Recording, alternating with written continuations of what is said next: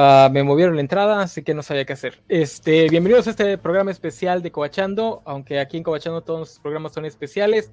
Esta semana vamos a hablar de que Will Smith ya este, salió a la luz después de varios meses a pedirle disculpas a, a Chris Rock. Entonces, toda la gente que ha pasado estos meses con estrés y ansiedad por haber visto semejante acto de violencia en la televisión internacional, eh, ya va a poder dormir tranquila. Will Smith ya está llorando, ya está pidiendo disculpas, posiblemente se vaya este, de rodillas a la Basílica de Guadalupe eh, y ya no volverá, ese hombre negro malvado ya no volverá a, amenazar sus vidas.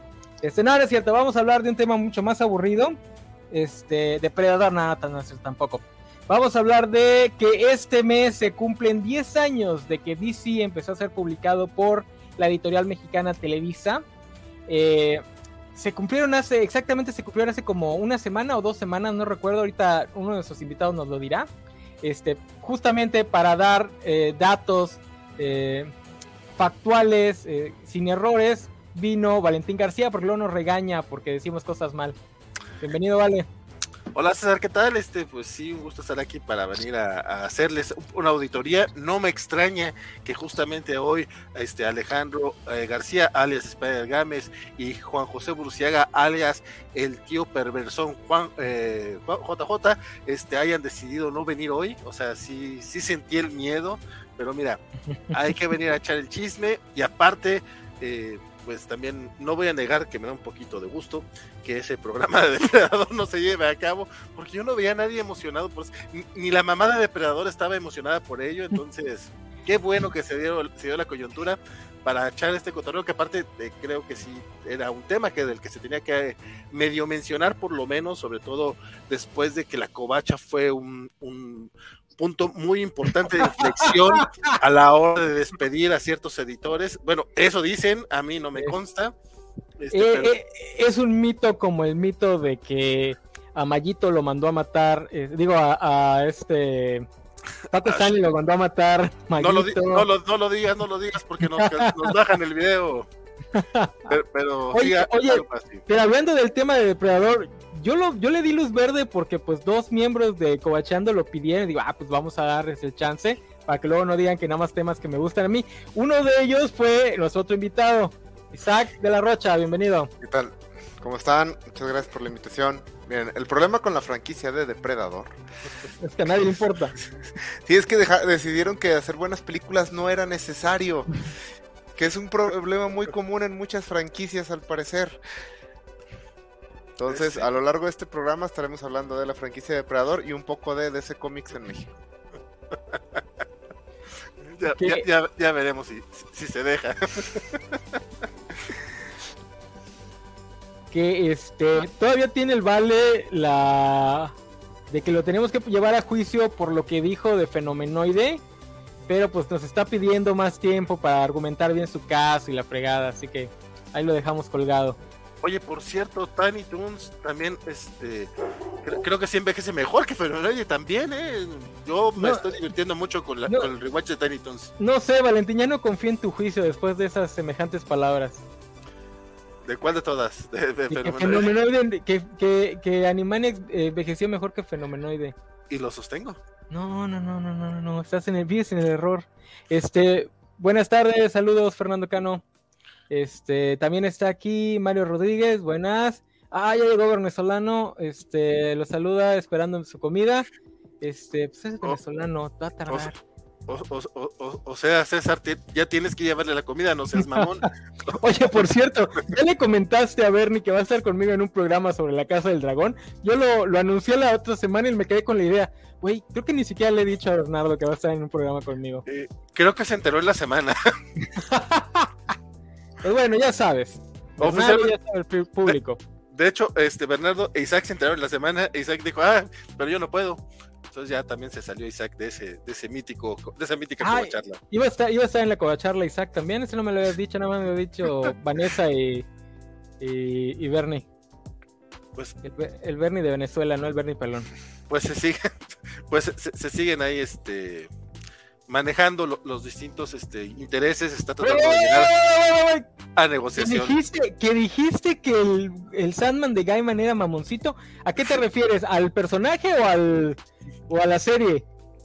No, no, no, no, no, no. Bernardo fue el que dijo y, y, y repetidamente que Gaiman era un, era un mamoncito de cuando escribía Sandman y que, y que pues por eso no se lo recomendaba a todos, que, que él entendía por qué a la gente no le gusta Ah, Sandman, por- Be- porque es una Bernardo, serie es de, mamoncita. Bernardo es de Venezuela. Cosas más complicadas que el Chespirito le cuestan trabajo.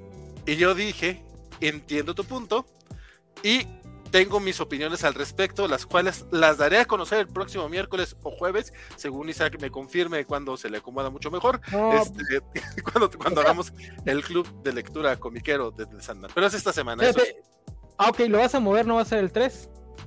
Está, está hasta ahorita el 3, pero Isaac parece que tiene planes el.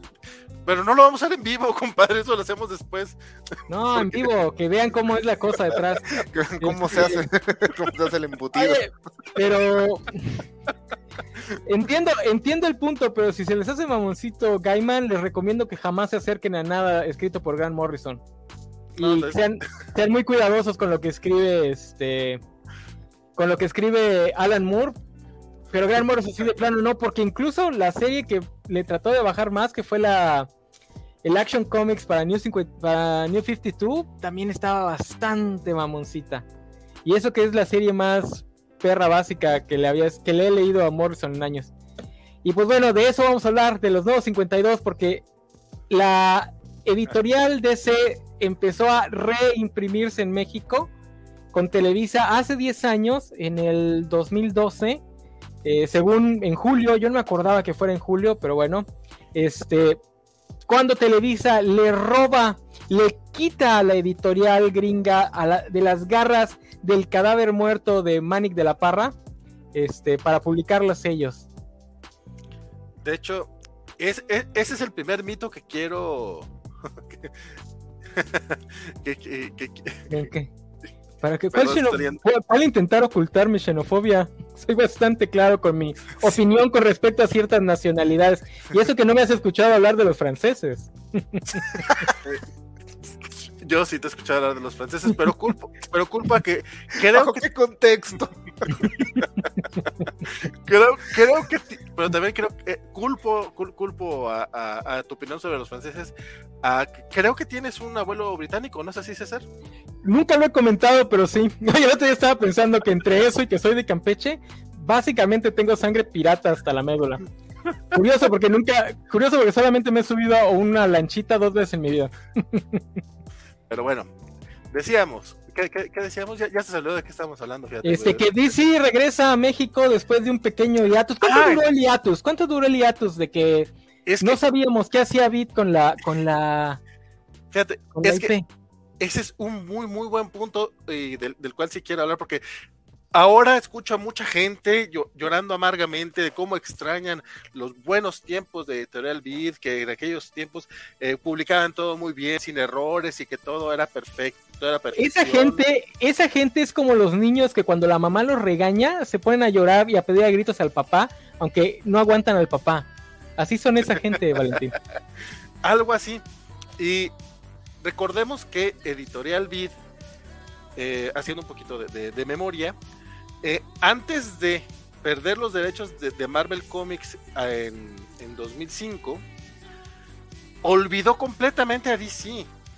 O sea, llegó un momento en que, en que Editorial tenía las dos, ah, tanto a DC y a Marvel, y como dos, tres años por ahí, alrededor de cuando estaban publicando Tierra de Nadie, decidieron cancelar todos los títulos, dejaron solamente Batman y Superman en un formato este, bimestral de 48 páginas, trajeron todo cortado, horrible, dejaron de publicar Linterna Verde, dejaron de publicar este, Liga de la Justicia, dejaron de publicar todo, les valió madre DC y empezaron a darle con, con tubo a Marvel, porque pues, Marvel vende un poquito mejor aquí en México. Pero, güey, o sea, una cosa es que venda mejor, es, es, es como si tuvieras este el monopolio del manga y de repente de- eh, no, publica- no dejaras de publicar cómics porque no venden igual que el manga. Estoy Igual viendo, que Editorial Beat. Te estoy viendo, tío Panini. No, ahorita lo está haciendo Panini de manera. Bueno, bueno, ¿Eh? ese es otro tema. Este, eh, sí, es como, güey, o sea, tienes las dos cosas. Dale, más, o sea, Valentín, le me estás diciendo, le estás, me estás diciendo que los monopolios no funcionan. Estás llevándole la contraria a la santa mano del mercado. Por eso se enoja Juan Jogo. Tal vez estoy siendo muy, muy exagerado. Tal vez estoy siendo muy exagerado. Pero bueno, eso es lo que hizo Editorial Beef en su momento. Este, pierde los derechos y de repente dicen, ay, güey, tenemos que, pues ya nos quedamos con DC. Pues ya, ¿qué hacemos? Y lo que hicieron, ay, de hecho, después de que no les funcionaron esos cómics bimestrales de 48 páginas, regresaron a los cómics media carta, así horribles, sacaron como 20, 20 o 30 numeritos de esos, otra vez, así como si fueran los 80, este, con cómics de aquel tiempo. De hecho, en aquel tiempo republicaron Batman año 1 y todo. O sea, reeditaban los, así igual lo mismo que hacían con Memín Pinguín, lo mismo hicieron con los comiquitos chiquitos de, DC. En, en, defensa de Editorial Beat, ese es el formato de, de, edición en México, o sea, reeditar, editar, reeditar, reeditar. O sea, estás hablando de viejitos chochos que la última vez que fueron cool habrán sido que los 70, 80 es, sí, ¿no? O sea, más bien ese fue el método en los 80 que estuvimos en una, este, en, en, una crisis bastante, financiera bastante fuerte. Pero antes de eso y después de eso, este, nuestro querido Rol Pantoja aquí llegaría a, a bofetearnos, descansa en paz, querido Rulo, este, si, si, dijéramos que las cosas comenzaron con Editorial Vida en el 94, que para muchos de nosotros así fue como comenzó. Oye, aquí Bernardo pregunta algo interesante. Spider-Man vende más que Batman aquí en México. Bernardo, que yo sepa, no tenemos datos duros de ventas en México, hasta donde yo sé. No y que de hecho, los datos duros gringos están como que... Mm. Sí, no, no, hay, no hay dato tal cual, pero el chisme es que sí, que en efecto el hombre araña vende más que Batman. O sea, en México. lo creería. Oye, nada más eh, que yo, yo quiero hacer la aclaración porque luego hay gente que dice, mm, dieron los datos no muy bien, para plática está bien, pero... Sí, yo, lo digo, yo, te lo digo y te lo digo aquí. Bit no es, Bit sí tuvo un tiempo antes de perder la licencia, no sé si ya se, ya se olían que le iban a perder, donde sí intentó ponerse al día con DC, que es alrededor de, de lo que es el evento Crisis Infinitas, sí intenta como que darle un punch. Eso es posterior a... No, es un año antes, ¿no? En Estados Unidos sí, pero acá, llega, acá llegaban como dos años después todas las cosas, acuérdate. Sí. ¿No fue la par de la. un año antes de la, de la pérdida? No, no, no, no, o sea, fue así vilmente. Cuando, cuando les llega el. Tienes que dejar de vender este Marvel, que es en el 2005, es cuando de repente se acuerdan que tienen todo eso y hacen hasta esta campaña de los superiores regresan. ¿Ibas a decir Ah, ya, ya. Sí, es lo que le iba a preguntar. Este, Crisis en las Tierras Infinitas, porque recuerdo que sí publicaron casi todo Crisis en las Tierras Infinitas. Eso pasó eh, después de la pérdida ah. de la licencia de Marvel. No, no, no, Crisis en las Tierras Infinitas fue previo. Mm. Que de, hecho, eh, Crisis en las Tierras Infinitas lo publicó. en México, la publicación aquí en, México. Sí, fue antes de perder la licencia de Marvel. yo, tengo la, yo tengo la idea de que empezaron cuando todavía no. Por eso siempre me quedé con la idea de que ya se la solían, porque también había el rumor de que fue muy al trancazo, de que fue casi de dos, tres meses. Le dijeron ya párale y este. Y yo siempre me quedé con ese rumor porque tenía la, con esa idea de que no era muy cierto porque empezaron estas publicaciones antes de perderlo, pero bueno, mi memoria no es muy buena, la verdad, para que les miento. Ustedes lo están confundiendo con Crisis Infinita. No con ah, Crisis en las Tierras Infinitas. Sí, perdón, sí, Crisis Infinita. Pero sí, es, eso fue antes Crisis Infinita. de la pérdida de la licencia de... O sea, el evento de Crisis Infinita, el, que tenía Villanos Unidos y la, la chingada. Con Down. ¿Fue antes o después? Esa fue, este, pues fue más o menos por las fechas, pero fue, fue después de, o sea, pierden, pierden los derechos y le meten toda la carne en la asadora DC, o sea, como que dice, güey, tenemos que recuperar esto. No hubo, un, no hubo un ligero traslape cuando todavía seguían vendiendo Marvel y ya empezaba esto no que yo recuerde, pero si alguien acá nos, nos quiere Por favor, es que te digo que yo me quedé con la idea, porque sí, siempre ha sido, la narrativa siempre ha sido de que se la quitaron casi de golpe, ¿no? Por eso es que tuvieron que deshacerse de los cómics y la fregada. Y yo no les creo, justamente porque tenía esa idea de que empezaron estas publicaciones ligeramente antes para que cuando perdieran por completo Marvel ya estuvieran encarreados, lo que se me hace como que no, ya se las, por lo menos se las solían, pero... De hecho, de hecho no se las, tan, tan, no se las solían vamos a decirlo así de manera muy fea, que lo último, del último que publica Editorial Vid en 2005 todavía es Ultimate Fantastic Four. Este, la primera saga.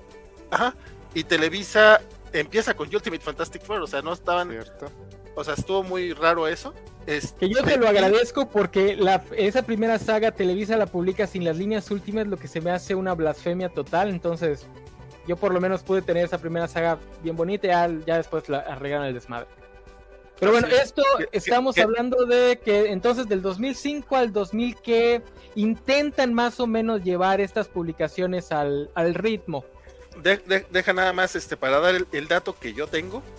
Eh, esto es en el 2005 y Editorial Beat lanza Secret Six y todo eso en 2006. O sea, de hecho se tarda un rato en, en la crisis infinita pero si apenas pide los derechos, reactiva lo que puede, o sea, empieza, si no mal no recuerdo, empieza con Batman, Superman y Linterna Verde. Eh, porque era Ahorita que me, acuerdo, Batman, justo antes de eso estaba en el evento ese de Crímenes de Guerra.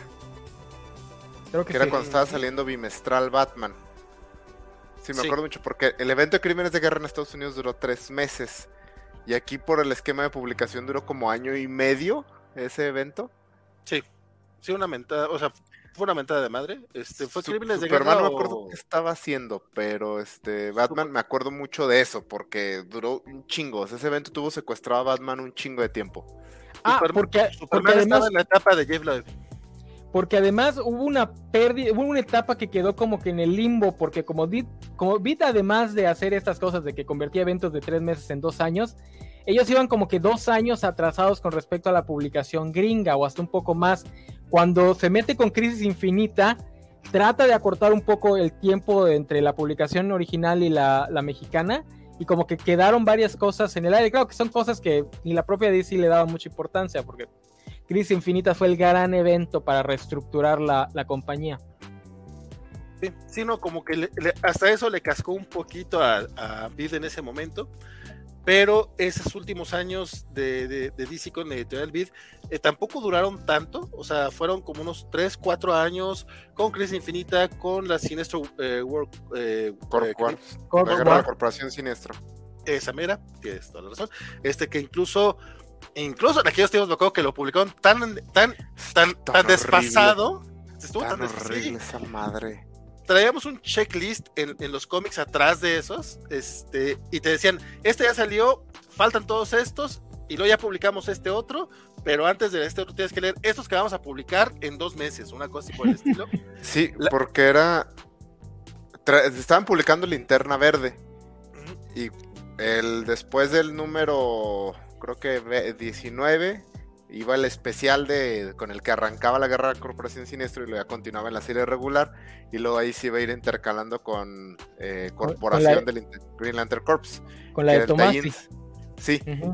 Ellos no trajeron el especial, o sea, simplemente no salió. Entonces tú estabas leyendo en Interna Verde y el siguiente número era ya la parte 2 de la saga y, me acuerdo que todo el mundo les empezó como a escribir y así, y ya fue cuando como que dijeron, ah, cabrón, ¿qué está pasando aquí? Hay que hacer trabajo editorial, no mames. que, tal vez por eso los cobachos no somos, no fuimos tan, tan duros con Televisa como muchos fans querían, porque la neta, o Beat tuvo la oportunidad de mantenerse a flote y salir de la enorme pérdida, porque fue una enorme pérdida de lo que fue perder los derechos de Marvel, porque esa es la mejor etapa de DC. O sea, Crisis Infinita hasta... Nuevo 52. Nuevo 52 fue la mejor etapa de DC en esa época, entonces tenía todo para tratar de mantenerse a flote, pero la verdad es que sí, el trabajo editorial estaba hecho con las nalgas. Porque peor que Guerra Corporación Siniestro fue lo que hicieron con The Lighting Saga era un crossover entre uh. Liga de la Justicia y Sociedad de la Justicia, pero aquí solo estaban publicando Liga de la Justicia. Entonces, eh, llegan a, nuevamente llegan al punto del crossover y no tienen la otra serie, entonces sigue Liga de la Justicia y tú dices, ¿qué pedo? Entonces, a las que ahí a las cansadas como que se dan cuenta y dicen, ah, cabrón, sí es cierto, Sociedad de la Justicia, y lo publican, total, los números que hacían el crossover salieron como un año y medio después. Y creo que sí decía, sí todavía tuvieron el descaro de poner así en las contraportadas, así para que completes tu saga. Así, ay, pues.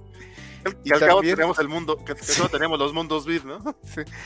Y también este tenían el Batman de Grant Morrison, que fue el que publicaron como que publicaron en la primera saga, la de Batman e Hijo en números y luego después sacaron unos TPs que eran... Publicaron como 20, o sea, publicaron por lo menos hasta Payaso de la Medianoche en números sueltos. Y Sí, luego ese fue el último, de hecho. queda en el limbo y el resto de lo que es la saga de Batman Rib y todo el build up a Batman Rib lo publican en, TP, en TPBs, pero en TPBs de tamaño y formato distinto. Sí, porque sacan, sacaron dos TPs normales que se llamaban Camino a la Muerte Ajá. y luego ya sacaron RIP en tamaño de lujo, pero pasta blanda. Que la neta sí te demuestra, ahorita que mencionas los Mundo Beat, te demuestra lo malos que eran como empresarios las cabezas de Beat, porque ellos no tenían necesidad de estar haciendo tomitas, cosas así. Ellos podían sacar los números individuales y embodegarlos en sus tiendas Beat, donde la gente pudiera comprarlos así. por- eh, le dabas la lista, eso le gusta al fan, entonces vas, este, recopilas los números de todas las sagas y no tendrían ningún problema. Algo que no podía hacer Televisa en ese momento porque ahí dependías de, ir a comprarlos el mes que estuvieran en venta en el puesto de periódicos. Eh, aún así no lo hizo, o sea, incluso con los mundos, con los mundos beat que en teoría facilitaban esta cacería de, números, era difícil seguir algunas series. Claro que en defensa de Beat, el formato de publicación de DC siempre ha sido com- complicado. Eso que mencionas de la saga de Sinestro Code Wars es cierto. O sea, la serie la tenías que ir siguiendo un número en la cabecera de Green Lantern de Geoff Jones, otro número en Green Lantern Corps de Tomasi. Recuerdo que hubo otra, por lo menos otra serie o miniserie que se intercaló.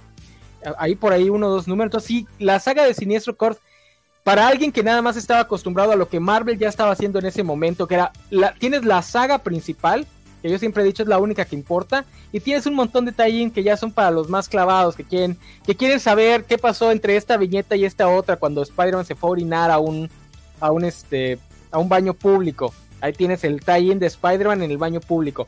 Pero Marvel tiene la saga, los seis números principales, y lo demás si quieres lo puedes ignorar. DC no, DC seguía con el modelo antiguo de intercalar las series, entonces sí tenías que ir así como, ah, si yo Core 1 está en esta serie, el 2 está en esta, el 3 en esta. Entonces que también, bueno, para una editorial que se dedica a traducir es un poquito más difícil.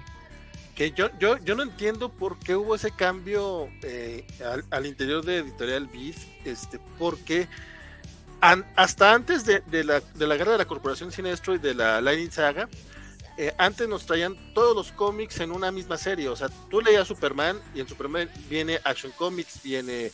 Este, de hecho, parte de lo que le que comentaban la semana pasada Natalia, eh, todos estos problemas de cómo leer a Superman en los 90, aquí se resolvían bien chingón porque a lo más que tenías que hacer era comprar el, la grapa y después el tomo, la grapa y el tomo. Y Uy, en esa época Editorial tuvo una coordinación bien chingona, ahí también hay que reconocerlo. No, también incluso en Marvel, por ejemplo, X-Men era nada más un título y ahí venían todos. Ya después te das cuenta que estabas leyendo el cable número veintitantos y así. Pero aquí solo salía una serie quincenal de X-Men donde juntaban todo eh, del 1, 2, 3, bla, bla. Lo mismo Spider-Man también se manejaba así, ni siquiera tenía esos cambios a tomos, era una serie que tú nomás ibas siguiendo. Sí. Pero aparte, durante Crisis Infinita, alguien allá adentro sabía lo que estaba haciendo porque de hecho ya habían cancelado Liga de la Justicia y trajeron, resucitaron Liga de la Justicia para una miniserie de cinco números que eran en realidad eh, los números 120 a 120 algo de la serie gringa, que eran tallín eh, muy marcado a Crisis Infinita. Entonces alguien a... estaba viendo qué estaba pasando porque también trajeron eh, pequeños números de Action Comics, o sea, sí ¿Te... estaban tratando de cubrir todo y de... se me hace raro que pudieran supervisar eso editorialmente y luego este un crossover que sí suena raro a lo mejor pero si si tienes más de dos tres años en esto de los cómics entiendes cómo funciona que se les cayera así de las manos así completamente. No no solo o sea o sea tiene razón supieron llevar muy bien Crisis Infinita porque resucitaron dos este, historias de la Liga de la Justicia que la verdad eran hasta tangenciales para la para Crisis Infinita. Una, la que escribió Bob Harras, que no me acuerdo cómo se llamaba, y la otra que es como que secuela o, o puente entre Crisis de Identidad y Crisis Infinita. Este, pero no me acuerdo cómo se llamaba esa. Pero no me acuerdo cómo se llamaba este, ninguna de las Se llama Crisis, creo que Crisis de Conciencia. Esa crisis es de, de Geoff Jones. Es, es, bastante buena y esa es, sí, esa es buena. La de Harras review. es bastante mala. Esa de Harras no la recuerdo, pero la otra ¿Eh? sí y estaba cancelada Liga de la Justicia, o sea, hubiera sido como más natural de que, ay, pues se nos pasó eso, ¿por qué? Porque ni siquiera venía marcada como dentro del countdown.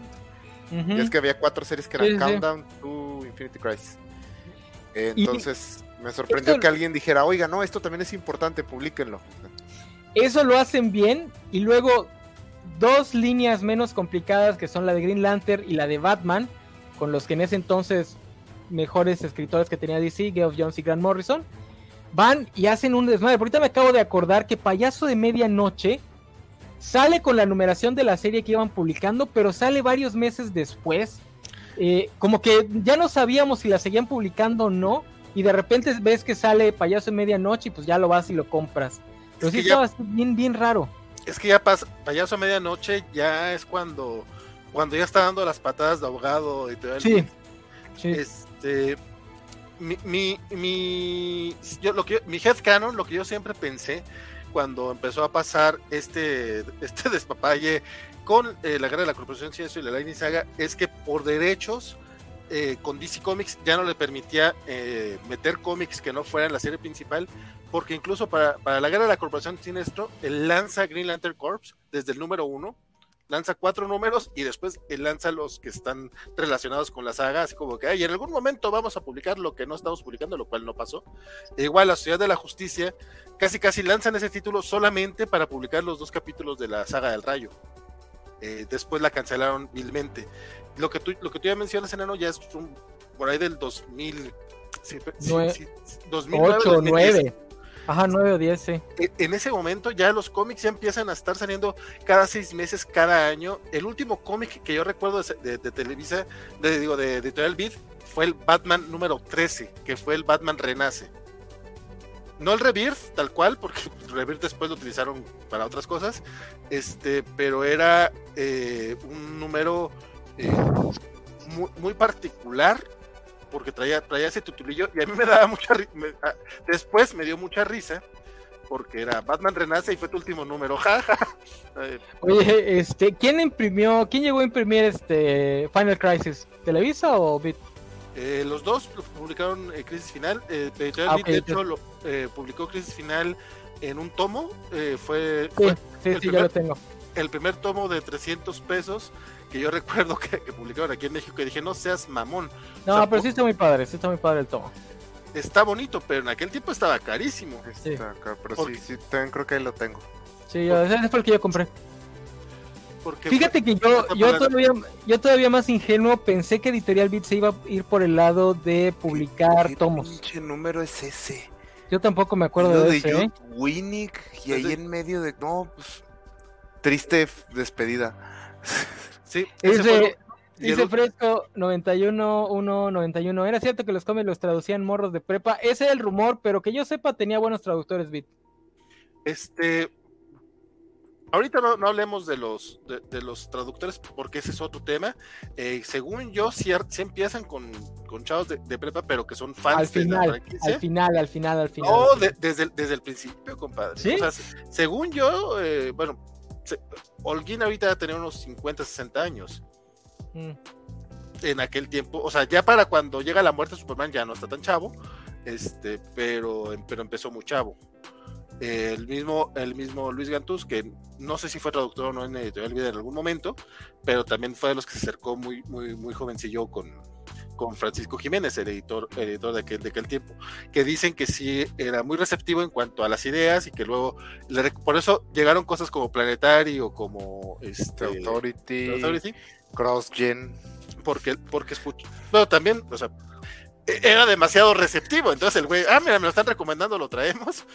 Este, pregunta Bernardo si le dan crédito a los traductores en los números. Sí, este, siempre se le dio el crédito. Antes incluso venían junto a los, eh, a los autores del, original. Eh, eso lo cambiaron justamente por el 2005 y al final eh, venían los, los traductores este, en los créditos, en, la, parte legal, como vienen ahora, de hecho, en, por lo menos en Panini sí viene todavía, y si no estoy mal también en Televisa, este, vienen los traductores en los créditos, pero de los legales. Antes venían junto con los autores este, originales Pero a lo que iba, e, ese, ese, ese comiquito del 13 de, de, Batman, y si no estoy mal, fue el 32 de Linterna Verde, porque estaba a la mitad de la saga de Origen Secreto. Neta, tardaron seis meses, si no es que un año, en salir. Y en formato grapa fue una mentada de madre, y salieron por ahí del 2010. Pasaron dos años con la licencia congelada, dos años. sí, del, de a partir del, del 2008, los cómics salían pues cuando salían. No, no, no, ya no llevaban, ya no sabíamos si Beat seguía existiendo, si ya habían perdido la licencia, qué onda. Y en aquel tiempo eh, Televisa estaba fortísimo con, con Marvel. Sí, o sea, ya, ya, ya había pegado ya había pasado Guerra Civil, ya había pasado Secret Invasion, teníamos cómics semanales, teníamos, sabíamos cuándo salían los cómics. De hecho, una de las razones por los por, por, lo que antes la covacha era, era chida, era porque eh, el buen Karel Digi Frostbite este, nos hacía los checklists eh, mensuales de Televisa, porque sabíamos que iba a salir de Televisa y se, y se, se compartía entre, entre, los foros de aquel tiempo y la fregada, entonces... Y, y, ya, y Televisa ya había estandarizado la publicación de tomos, que era algo Sí. que en México todavía no se daba mucho. Sí, sí, sí. Entonces, el, sí, de hecho sí, ya había lanzado los, los Monster Edition y todo eso. Entonces sí era como... Era muy triste ver la situación de DC Comics este, antes de que pasara a Televisa. Yo por eso no entiendo toda esta gente que llora tanto la pérdida de Editorial Video, güey.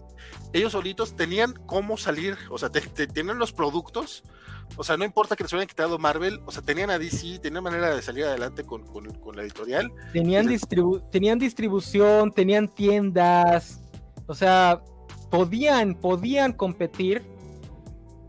Pero pues también dicen las malas lenguas que el dinero de Bit lo sifoneaban para pues la familia de los Parra. Digo, esa carrerita de, de, la Parra ahí en, en, en Alemania, este, siendo la, la, la, directora de orquesta, este, probablemente se pagó con dinero de Editorial Beat.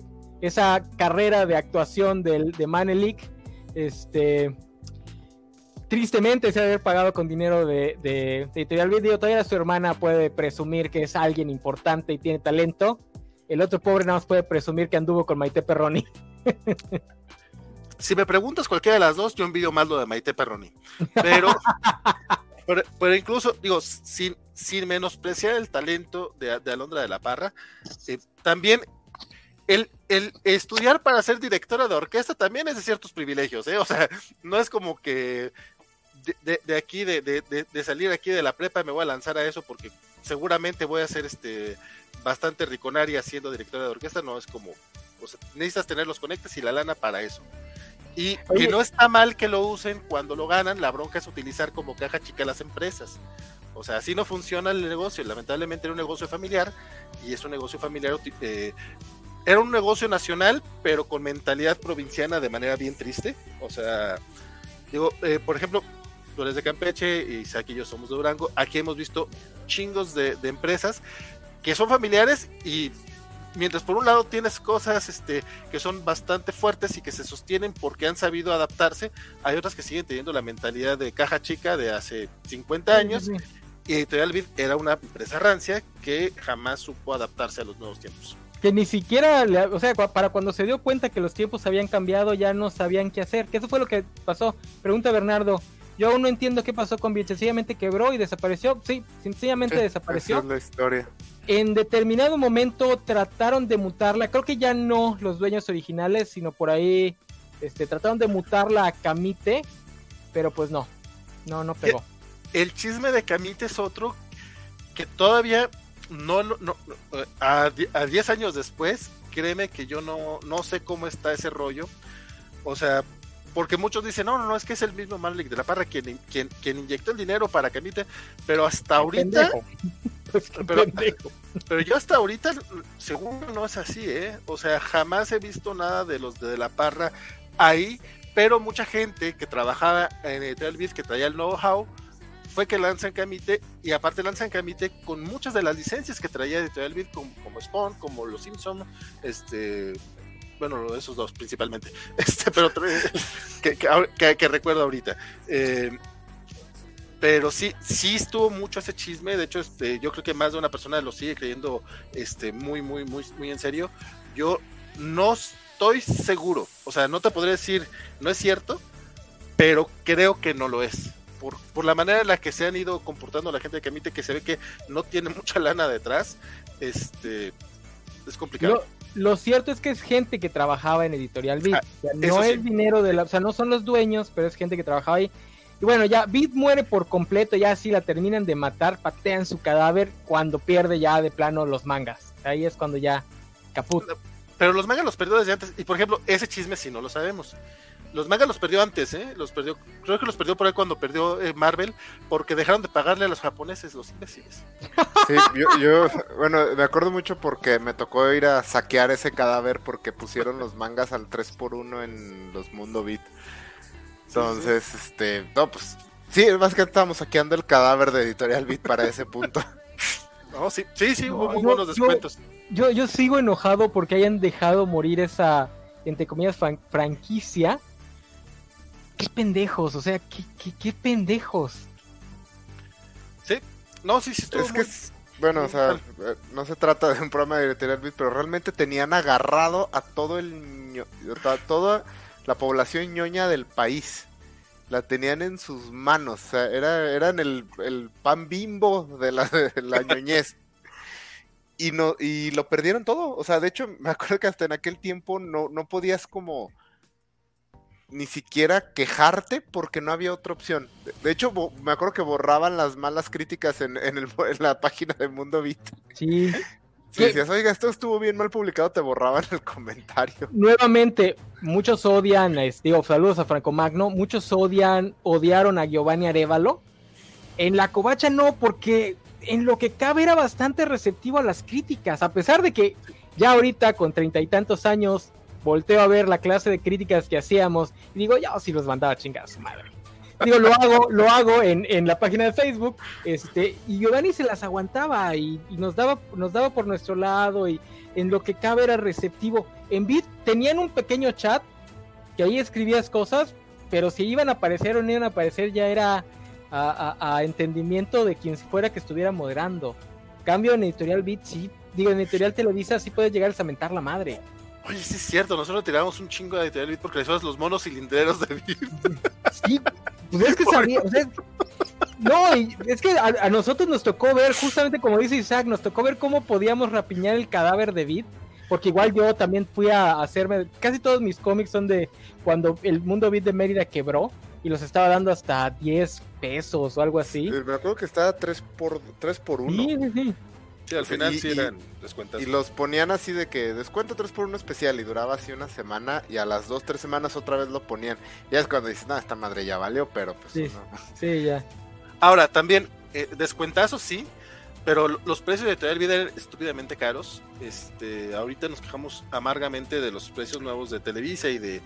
Pero eran muy parecidos a los que maneja Camite ahora, por ejemplo. Esa es otra cosa, Televisa entra ligeramente más barato que, que Bit absurdamente más barato. 9 pesos más barato, ¿no? Televisa entró como no 15 pesos. y Bit ya andaba como en 23, 24 pesos el número. Claro que, que, lo podías excusar diciendo que son una empresa editorial más grande, tienen más acceso a papel, mejor es esta impresión, pero bueno.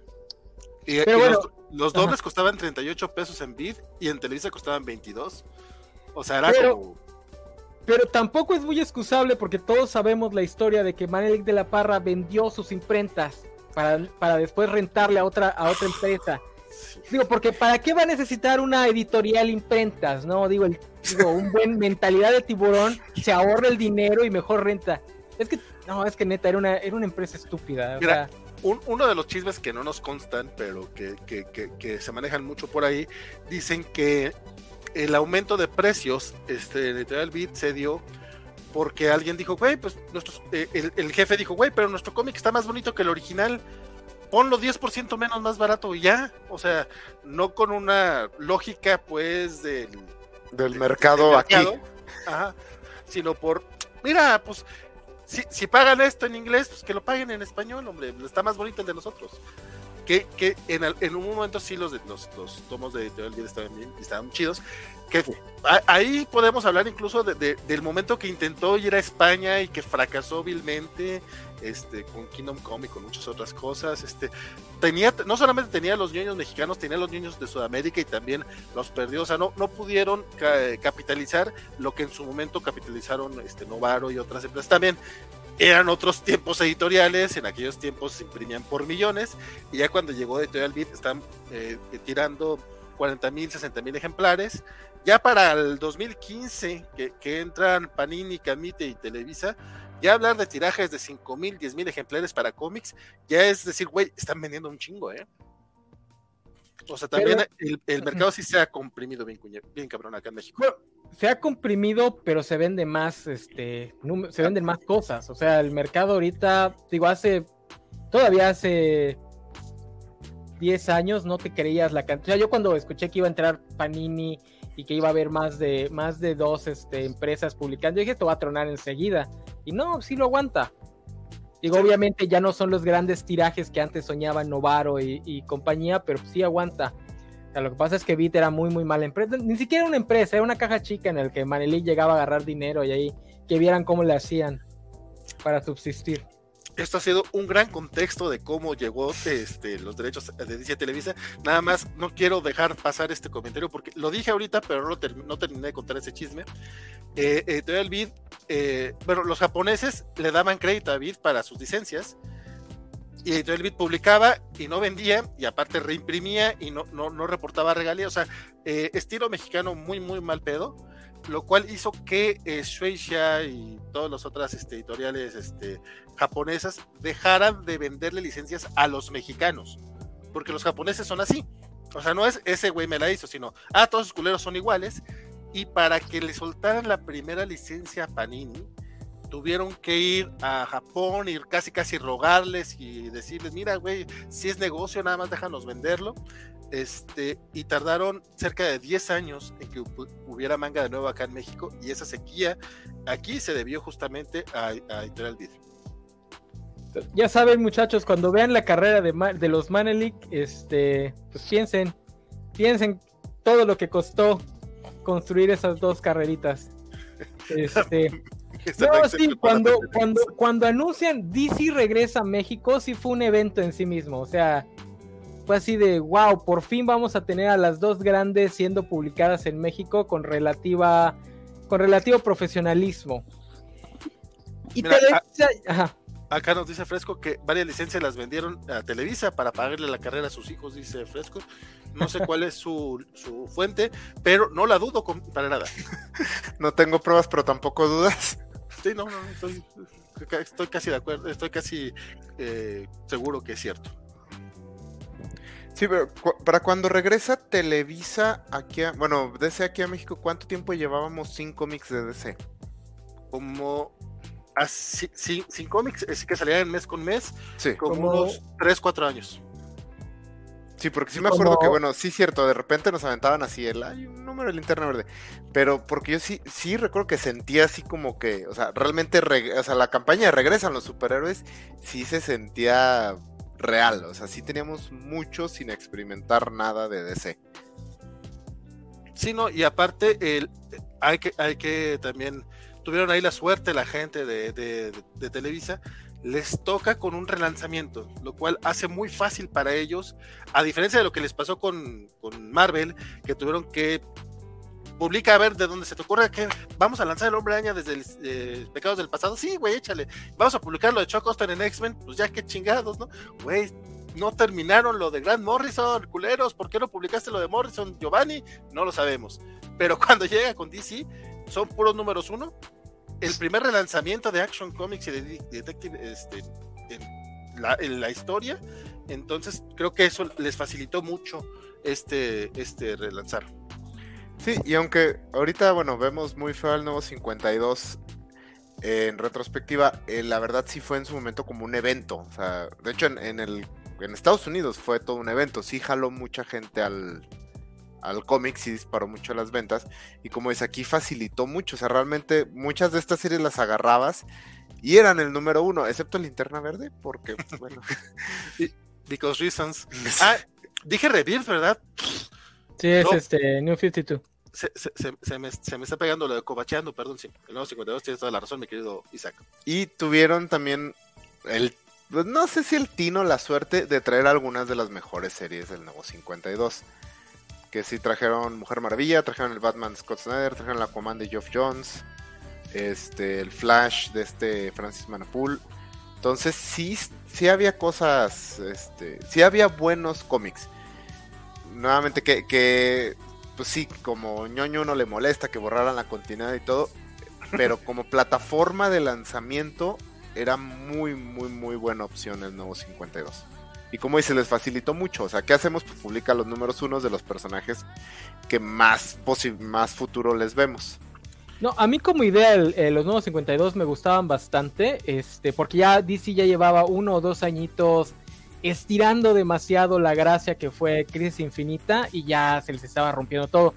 Por eso es que me llama tanto la atención que Linterna Verde no aprovechara para hacer un reboot, porque Linterna Verde era justamente una de las zonas donde más este, trastabillaba DC porque seguían arrastrando su gloria que fue la Sinestro Course War a pesar de que ya no funcionaba, pero bueno. Bueno, Lo pero que es que en ese tiempo Geoff Jones era el niño dorado de DC. Era, Entonces, él todavía no, no quería soltar linterna verde. no, y al, al- se- al día de hoy el señor no lo haces entender que no todas sus ideas son buenas. Pero por eso no le quitaban linterna verde, a pesar de que sí, era una serie que ya estaba en los últimos. y eso que con el relanzamiento del nuevo 52 como que... Agarró un poco y, y la agarra, la agarras y ves que Sinestro ahora es un linterna verde otra vez. Y ah, Que eso dura dos números, ¿no? Pero sí, bueno. dura dos números. A mí lo que, mi problema con los nuevos 52 es que la verdad me aburrieron enseguida. O sea, el estilo, o sea, se clavaron demasiado en el estilo de Jim Lee, a pesar de que Jim Lee nada más diseñó los trajes. Creo que sí, creo que a alguien en la editorial le extrañaba mucho los 90. ¡Date Dios! Sí, sí, sí. Y se sintió así demasiado. Digo, porque todos los equipos creativos eran buenísimos. Geoff Jones todavía no, digo, ya no me gustaba su linterna verde, pero todavía no chafeaba al punto que lo veo ahorita ya. Veo que el nombre de Geoff Jones, digo... A, Este, a mí este- me gustó mucho su Aquaman. Creo que fue su último gran trabajo realmente. Ni su Aquaman, ni su Flash. A mí no me gustó el Batman de, de Snyder. Me aburrió. Y eso que la primera, la primera saga, la de los búhos, sí es buena. Pero no, no, ni esa me gustó. Fíjate, El, el regreso de, de DC a México eh, se, se confirmó un 27 de junio de 2002, Eso sí recuerdo. 12, 12. Este, en aquel tiempo, el becario nalgueador, que era realmente eh, alguien de marketing de Televisa, este, eh, se acercó a varios, a varios sitios especializados, entre ellos la Covacha, y nos dio así como una pieza de un rompecabezas, que era este póster, eh, para anunciarlo. O sea, nosotros, a nosotros ya nos habían dicho que venía DC, pero pues, de esos de, puedes decirlo. Estuvo muy raro porque se anuncia y a las dos semanas es que eh, salen los primeros numeritos. Y, a- y en aquel tiempo estábamos súper emocionados, la verdad. Simplemente por, güey, van a tener como series regulares a Linterna Verde, a Flash y a la Mujer Maravilla. Eso no pasa. eh, eh, Editorial Beat, todo el mundo dice, no, es que publicaba mucho, no es cierto. Editorial Beat Publicaba especiales. Batman y Superman eran las únicas series regulares. Ajá. La Liga de la Justicia y Linterna Verde tienen ediciones especiales más o menos regulares. Todas ¿Qué? las demás, no, ¿eh? No, y bueno. Liga de la Justicia y Linterna Verde sí llegaron a ser series regulares con Beat. Al, No. al final. Porque bueno, No. o sea, Linterna Verde salía 1, 2, salió hasta el 20. No, hasta el 32. Salían, Ah. salían mensualmente, pero yo sí recuerdo que varias de esas llevaban todavía el serie especial, porque a mí se me hace que Beat también hacía chafa con las licencias. Pero Mujer Maravilla nunca, nunca tuvo, ni Flash nunca tuvieron serie regular en México. Eh, series mensuales, llamémosla así, porque Sí. te- lo que dice Vale es cierto, las únicas que se que en la que en los datos se vendían como regular eran Superman y Batman, todas las demás en alguna parte decían publicación especial o algo similar. Decía, Porque- perso- personajes de Superman, Ajá, personajes de Batman. que como imitando porque a ellos les tocó la etapa de Marvel en donde todo decía creados por Stan Lee, entonces le ponían eso, porque a mí se me hace que era una forma de pasarse por el arco del triunfo algunas este costos de más de licencia. licencia. Sí, Eh, completamente. Completamente. Sí, pero así. bueno, al menos Liga de la Justicia y Linterna Verde sí salían sí salían Cada mes había un número que correspondía con un número en estado. Mujer Maravilla y Flash nunca, ni Nunca Aquaman, tuvieron. nunca tuvieron serie regular en México. Ni los Y bueno, ok, lo entiendes por Aquaman, pero o sea, Mujer Maravilla, sí, nunca. Con, con Editorial Beat. O sea, con Editorial Beat. o que nos tocara a nosotros estar vivos y verlo. Porque en los 70 eh, pues sí, estuvo, sí estuvo Marvila, sí estuvo Flash, sí estuvo. Eh, o sea, sí, sí, a- antes del 82. Sí, sí, no, pero con Editorial Beat es el- Pero antes Sí, del pero- 82 nadie estaba, nadie de importancia estaba vivo, Valentín. Este, no, imagínense, de- ven- venimos de esto, imaginen que un día, porque como dice Vale, fue casi de un mes para otro. Nos dicen, güey, van a empezar a publicar DC y van a empezar a publicar Superman, Batman, La Mujer Maravilla, Flash, Aquaman, Linterna Verde, La Liga de la Justicia y no acuerdo qué otro. O sea, un montón de títulos, todos números uno, entonces no ibas a tener que estar preocupándote por la continuidad. Entonces sí fue así como que wow. O sea, es una nueva era en la, en la en la edición de cómics este, gringos en, en México. Sí, no, completamente. Este sí fue un momento bastante, pues bastante chingón. O sea, la verdad es que era como, güey, podemos. Digo, a mí sí me, me agüitaron la mayoría de las series. Creo que la única que me gustaba era la de Superman. Y George Pérez dura. Seis George Pérez, pero dura seis números y se acaba. Sí. Sí, sí, esa, esa igual a mí me gustaba bastante. La de Grant Morrison, la, la intenté amar, pero ni Ah, por bueno, mucho. El le- Superman, ven- el Superman se publicaba con Superman y Action Comics. Y, y Action Comics, pero el de Grant Morrison. Que ya Grant Morrison ya salió a decir que no fue su mejor trabajo, que ya se estaba hartando de trabajar para DC. Este. Y que No, pues, y, no. y su Action Comics se nota mucho que se lo dieron porque todavía tenía eh, tenía unos 2-3 años que había terminado el Star Superman. O sea, todavía estaba. Entonces, Grant Morrison se ha coronado como el escritor de Superman. Y se lo dan y se nota que mucho que no quiere volver a hacer al Quiere hacer como algo completamente opuesto. Tiene números que me gustan mucho, pero sí en general como etapa Es está bastante floja. Se ve que no sabe muy bien qué quiere decir o qué quiere hacer. También se nota mucho que ese no tiene idea de cuál es la continuidad que va a manejar o qué quiere que sean sus personajes. Sobre todo Superman sufrió una crisis bastante fuerte de identidad en el nuevo 52. Por, Que- eso, que- por eso se fue George Pérez.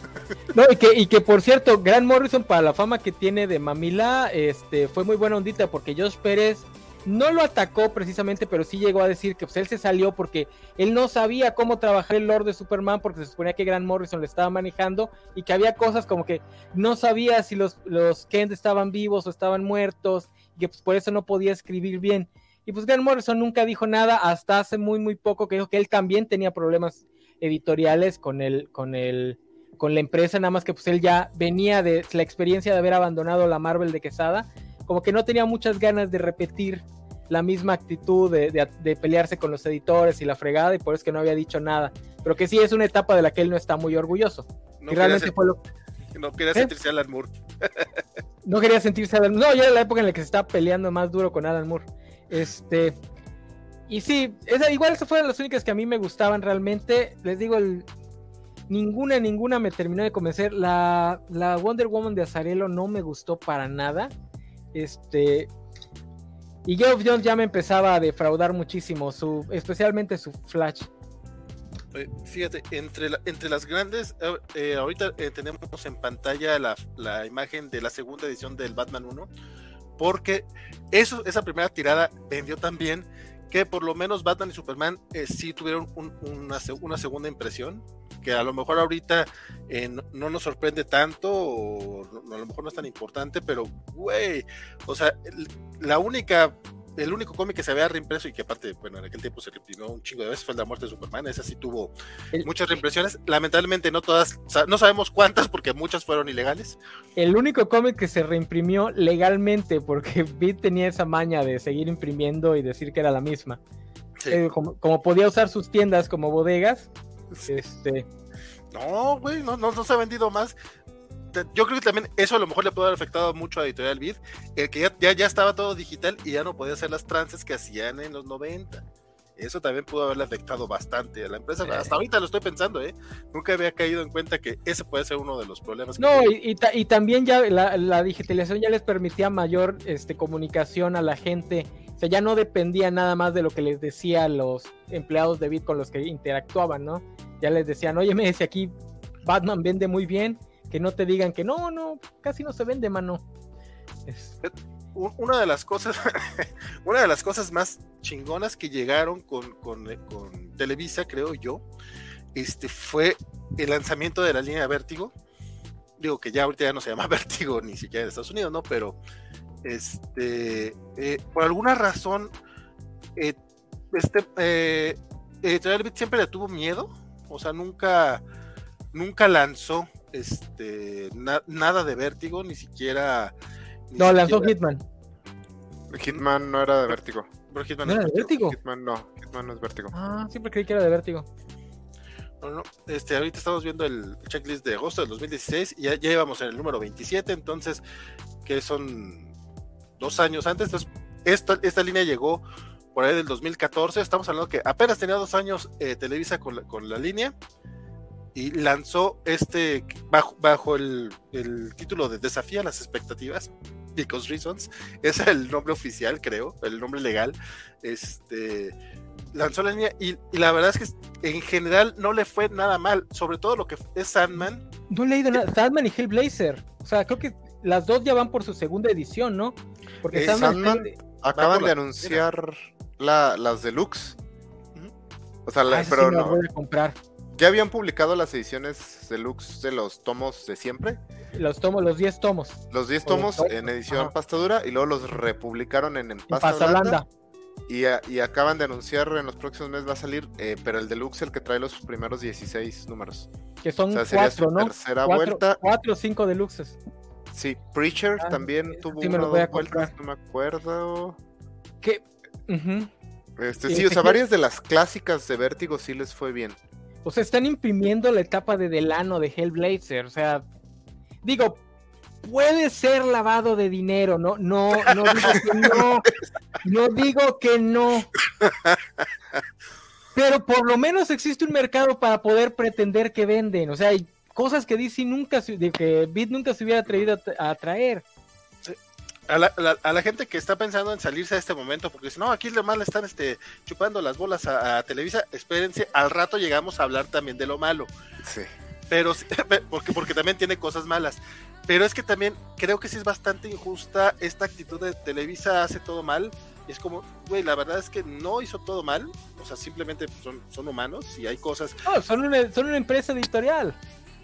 O sea, es, van a tener cosas buenas y malas. DC y Marvel hacen continuamente estupidez en estupidez. Una de ellas, por ejemplo, lo que a mí me alejó de su línea de cómics, que por alguna razón todos querían, querían que los nuevos 52 tuvieran el estilo gráfico de Jim Lee.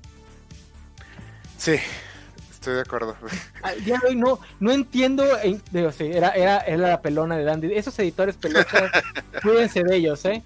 Este, esa necesidad de que a fuerzas toda la línea tuviera el mismo estilo gráfico. ¿En qué cabeza cabe? Y todavía no se lo sacuden por completo, o sea, todavía tienen mucho dibujante estilo image noventero. Sí, pero, pero, pero Jorge Jiménez, la verdad es que qué bueno que él sigue ahí. Sí, pero ya no es tan marcado. Es que los nuevos. No, Jorge Jiménez sí tiene un estilo diferente. O sea, porque era más como los David Finch, Andy Kubert. O sea, no, no, y ni siquiera eran ellos. Bueno, David Finch no se me hace buen dibujante, pero Andy Kubert sí era buen dibujante. Pero tenían, todas las series tenían así estos dibujantes aburridos y planos. De hecho, era como muy sorprendente que dejaran que Cliff Chang y Greg Capullo y Francis Manapul manejaran series. Y hasta esto, ¿eh? porque, porque todos ellos, incluido George Pérez, modificaron tantito su estilo para no estar. Por eso es que digo que ha de haber sido un mandato editorial. Sí, fue. Porque sí, sí, modificaron tantito su estilo para no desencajar tan duro. Para, no, sí, para parecer David Finch o Edan Van Sí, no, escritores sí han dicho. O sea, sí ha habido escritores que han dicho, no, pues nos decían este dibujante, este es el estilo que tienes que manejar y así. O sea, no es así como secreto. Y que, que además, digo, no, no, sin hate a esos dibujantes, eran como que el equipo B de Marvel en ese momento. O sea, los que Marvel, Yannick Paquete, este, compañía, los que Marvel usaba cuando necesitaba meter una saguita ahí de colchón para sus, para sus verdaderas estrellas. Entonces siempre se me hizo así súper raro. Entonces no, no, no es que no es que las, las empresas sean perfectas, todas cometen errores, incluidas las dos grandes, a pesar de tener un monopolio que les asegura la existencia. Así es, pero bueno, mencionaba lo de Vértigo como algo de lo, de lo chido de, Televisa, este, nuevamente eh, la mención que decías hace rato de, apostarle a, los recopilatorios, que de todas maneras eso ya es, ya, era, ya venía desde antes de, la etapa de DC. Lamentablemente, uno, uno, de, uno, de los que sí considero bastante errores muy, muy feos, es que como que no, y eso es, es algo que tienen todas las editoriales en México, todas las editoriales de cómic de licencia en México, es que como que no entienden los formatos. O sea, de repente es, ah, mira, ya tenemos este cómic este, editado y traducido, este nomás reempaquétalo y ya tenemos un tomo y lo sacaban uno o dos meses después de lo que salió en grapas y es como, no, güey, o sea, eso funciona en Estados Unidos porque en Estados Unidos tienes dos, tres mercados que, a los que puedes aspirar. Aquí no hay tanto. Aquí todos los están vendiendo en Walmart. O sea, porque ahorita acabo de, justamente ahorita que es lo de los formatos, acabo de ver que Televisa ahorita está imprimiendo en el formato europeo el álbum, o sea, el cómic ah, grandote. Tiene uno. Ese, ese, formato, y te lo digo porque en TikTok hace unos meses estaba viendo el mame en Estados Unidos, hay ahorita la idea de que ese es el mejor formato para recopilatorios. Pero está el pequeñísimo detalle que en Europa tienes un tipo de empresas especializadas para la venta de ese tipo de formatos que te los venden junto al libro. O sea, las librerías en Europa te venden cómics, este, no en, no arrinconados en una esquina para que, porque les da pena, sino te los venden ahí junto a las novelas este, populares, etcétera, etcétera. Y es por eso que este formato funciona muy bien ahí. Aquí todos los formatos, digo, qué padre que estén experimentando, ojalá sirva para más, pero no creo que funcione mucho el formato diverso cuando literalmente los estás vendiendo en el mismo mercado. O sea, no creo que el, cambio de formato te sirva cuando el comprador al que se lo estás dirigiendo es exactamente el mismo. Que pues son las personas que van a Walmart a comprar.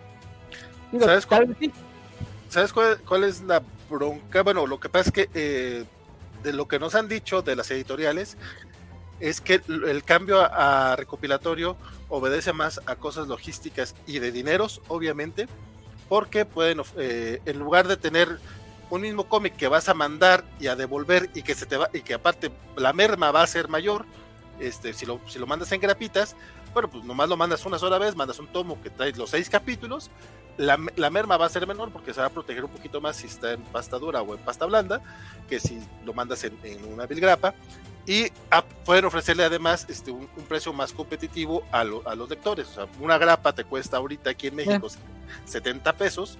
Ah, ah, ah, sí, es una mentada de madre, pero así están tanto Televisa como Panini, que son los únicos dos que siguen publicando en grapas. Creo que eh, eh, creo que Camita tiene grapas de 100 pesos, si no es que una cosa así. O sea, tú dices, güey, no seas mamón. No, no, no, no. Yo, yo por eso ya dejé de comprar cómic, yo te lo descargo ilegalmente. Los TPBs yo, no, escuché eso. Este, los TPBs de Televisa ahorita cuestan 170 varos y los de eh, Panini están como en 150. Güey, es, casi, casi un, día, un día de trabajo. Pues sí, pero nomás compras un cómic en lugar de comprar seis. no, no, no, no. ¿pero ¿Cuánto está la grapa? La grapa está en 70. ¿Y el recopilatorio de 6? 170. el recopilatorio de son, son dos días de trabajo. No, gracias, gracias a Zampeje, el, el, ahorita el mínimo ya está en 120. Ah, ok, ok. Entonces es día y medio. Ya, ya nos podemos dar el lujo de comprar el cómic y desayunar. Sí. Pero no, pero no puedes desayunar bien porque no vas a alcanzar a comer. No, pues te compras, aquí en te compras una tortita de lechón este, y una coca ya, grasita y, y azúcar para todo el día. Creo que un, problema eh, de Bit en ese, de Bit de Televisa, cuando empezó con eso, lo que mencionan de los formatos, que sí les faltaba alguien que entendiera, este, o sea, no solo que, qué formato, pero qué formato se acomodaba mejor a cada serie. Porque, por ejemplo, un error, a mi parecer, garrafal que cometieron fue lanzar Hellblazer, 100 balas y Fábulas, que son las que recuerdo ahorita, en números sueltos, en grapas. Ah, o sea, estamos hablando de series que ya estaban concluidas. Series muy largas, a 100 balas eran 100 números, Hellblazer eran 300, Fábulas eran 150. Y las lanzaron en cómic mensual. Eh, lo, no tenía sentido. Sácalas en tomos. Son series ya terminadas, que tienen ya una base de fans, que tienen un hype ya establecido. O sea, mucho lector mexicano la quería leer. Pero, por ejemplo, para, para publicar fábulas completo te iba a tomar 12 años. Entonces la gente no se iba a esperar, la gente, o sea, es como que cualquier lector que pueda leer en inglés te iba a comprar los tomos en inglés. Bueno, que, que, que si hubieran salido en grapas, ahorita ya estaría, ya hasta ahorita ya, ya, ya estaríamos por ahí del, del 120. Justo para el relanzamiento. Sí, lo hubieran seguido publicando en ese formato. Sí, pero o sea, No. l- por ejemplo, Preacher les pegó bastante bien en tomos. Eh, Swamp Thing y Sandman, o sea, las series de, de Vértigo en tomos funcionaron más. También tenían este tema de que son series que sí podías como meter al mercado Juntar. de librerías. Que no lo han hecho, eh, que hasta donde yo sé no venden en librerías. eh, Televisa no vende en librerías.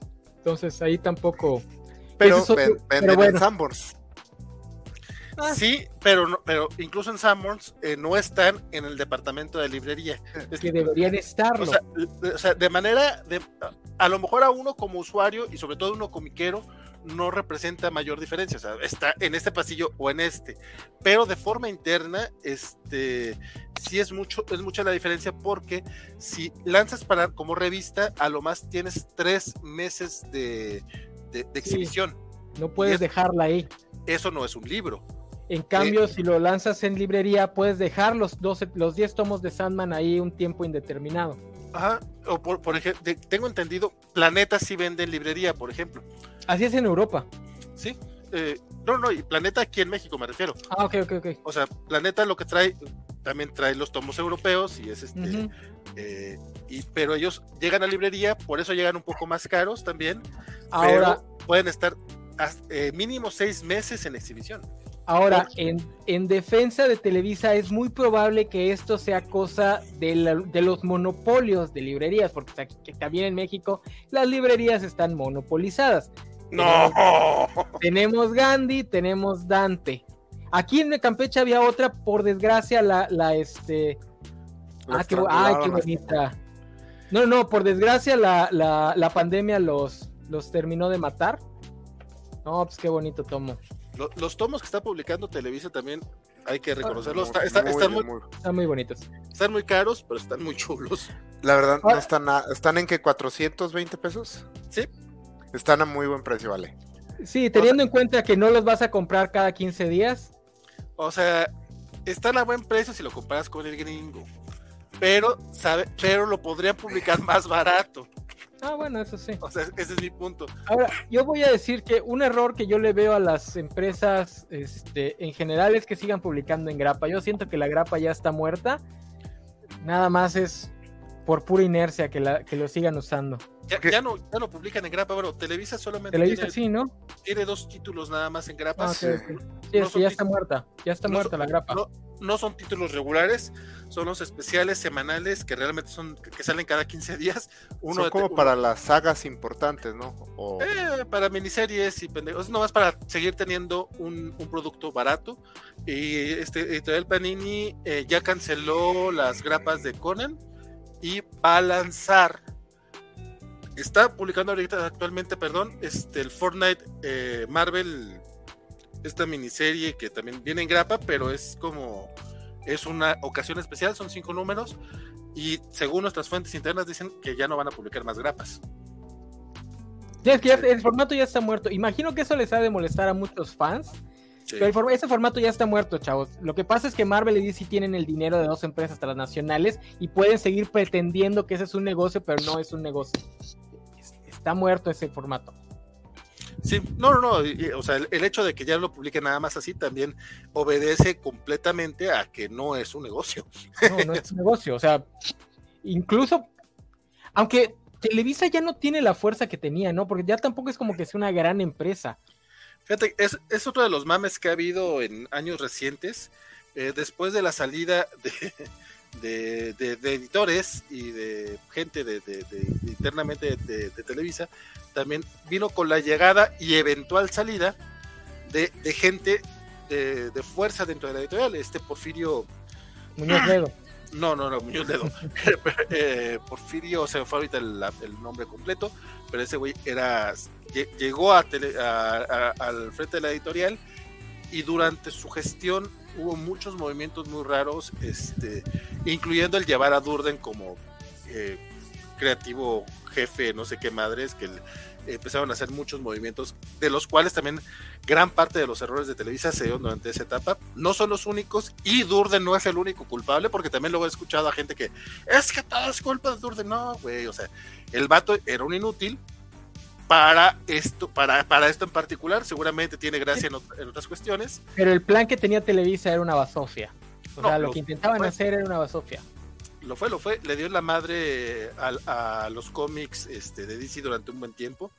Eh, pero eh, durante, ese, durante el porfiriato, el porfiriato en Televisa, no el porfiriato mexicano, este, perdieron presencia en Centroamérica y Sudamérica como editorial. O sea, perdieron mucha, mucha fuerza. Este, lo que nos decían eh, fuentes internas, de las cuales no podemos decir los nombres, este, es que llegó un, llegó un momento, llegó un momento en el que, no, no, pero no era interno, él se, él se enteraba por gente. él se enteraba porque es espía.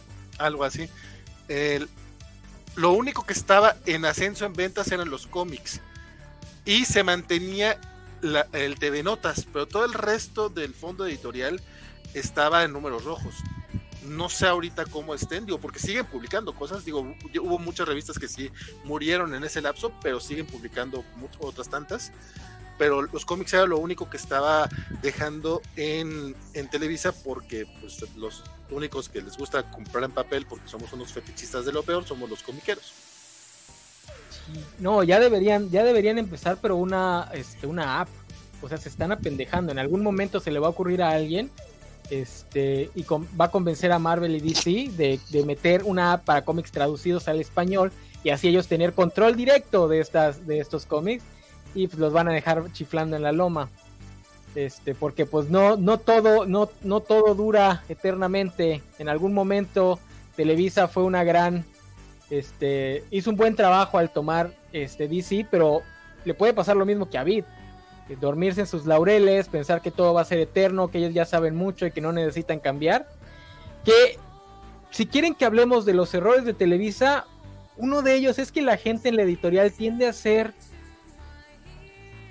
Digo, también por eso es que aguantábamos tanto y no le echábamos tanto hate a Giovanni Arevalo, porque comparado con el resto de editores, Giovanni Arevalo era una pera en dulce. O sea, el resto de editores era como, tener un grano en el ano. este, sí, sí, sí, la verdad es que Giovanni siempre ha sido bastante diplomático.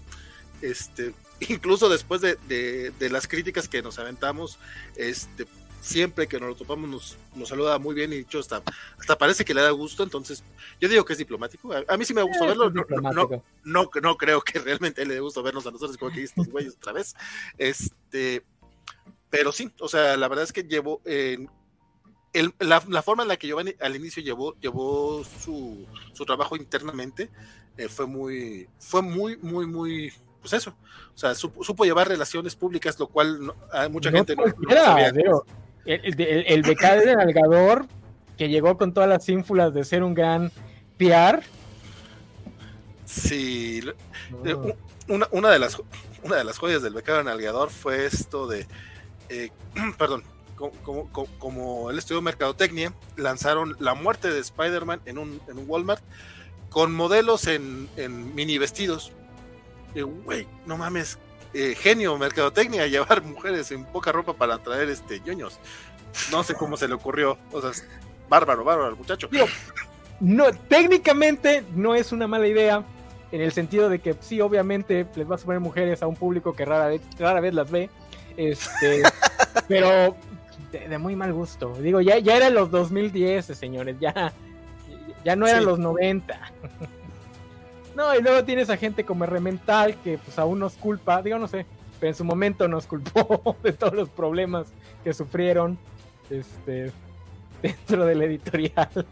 Sí, oye, este Arturo ay, Arturo Aldama, si no estoy si no estoy mal, este era, eh, era editor slash traductor de, Televisa.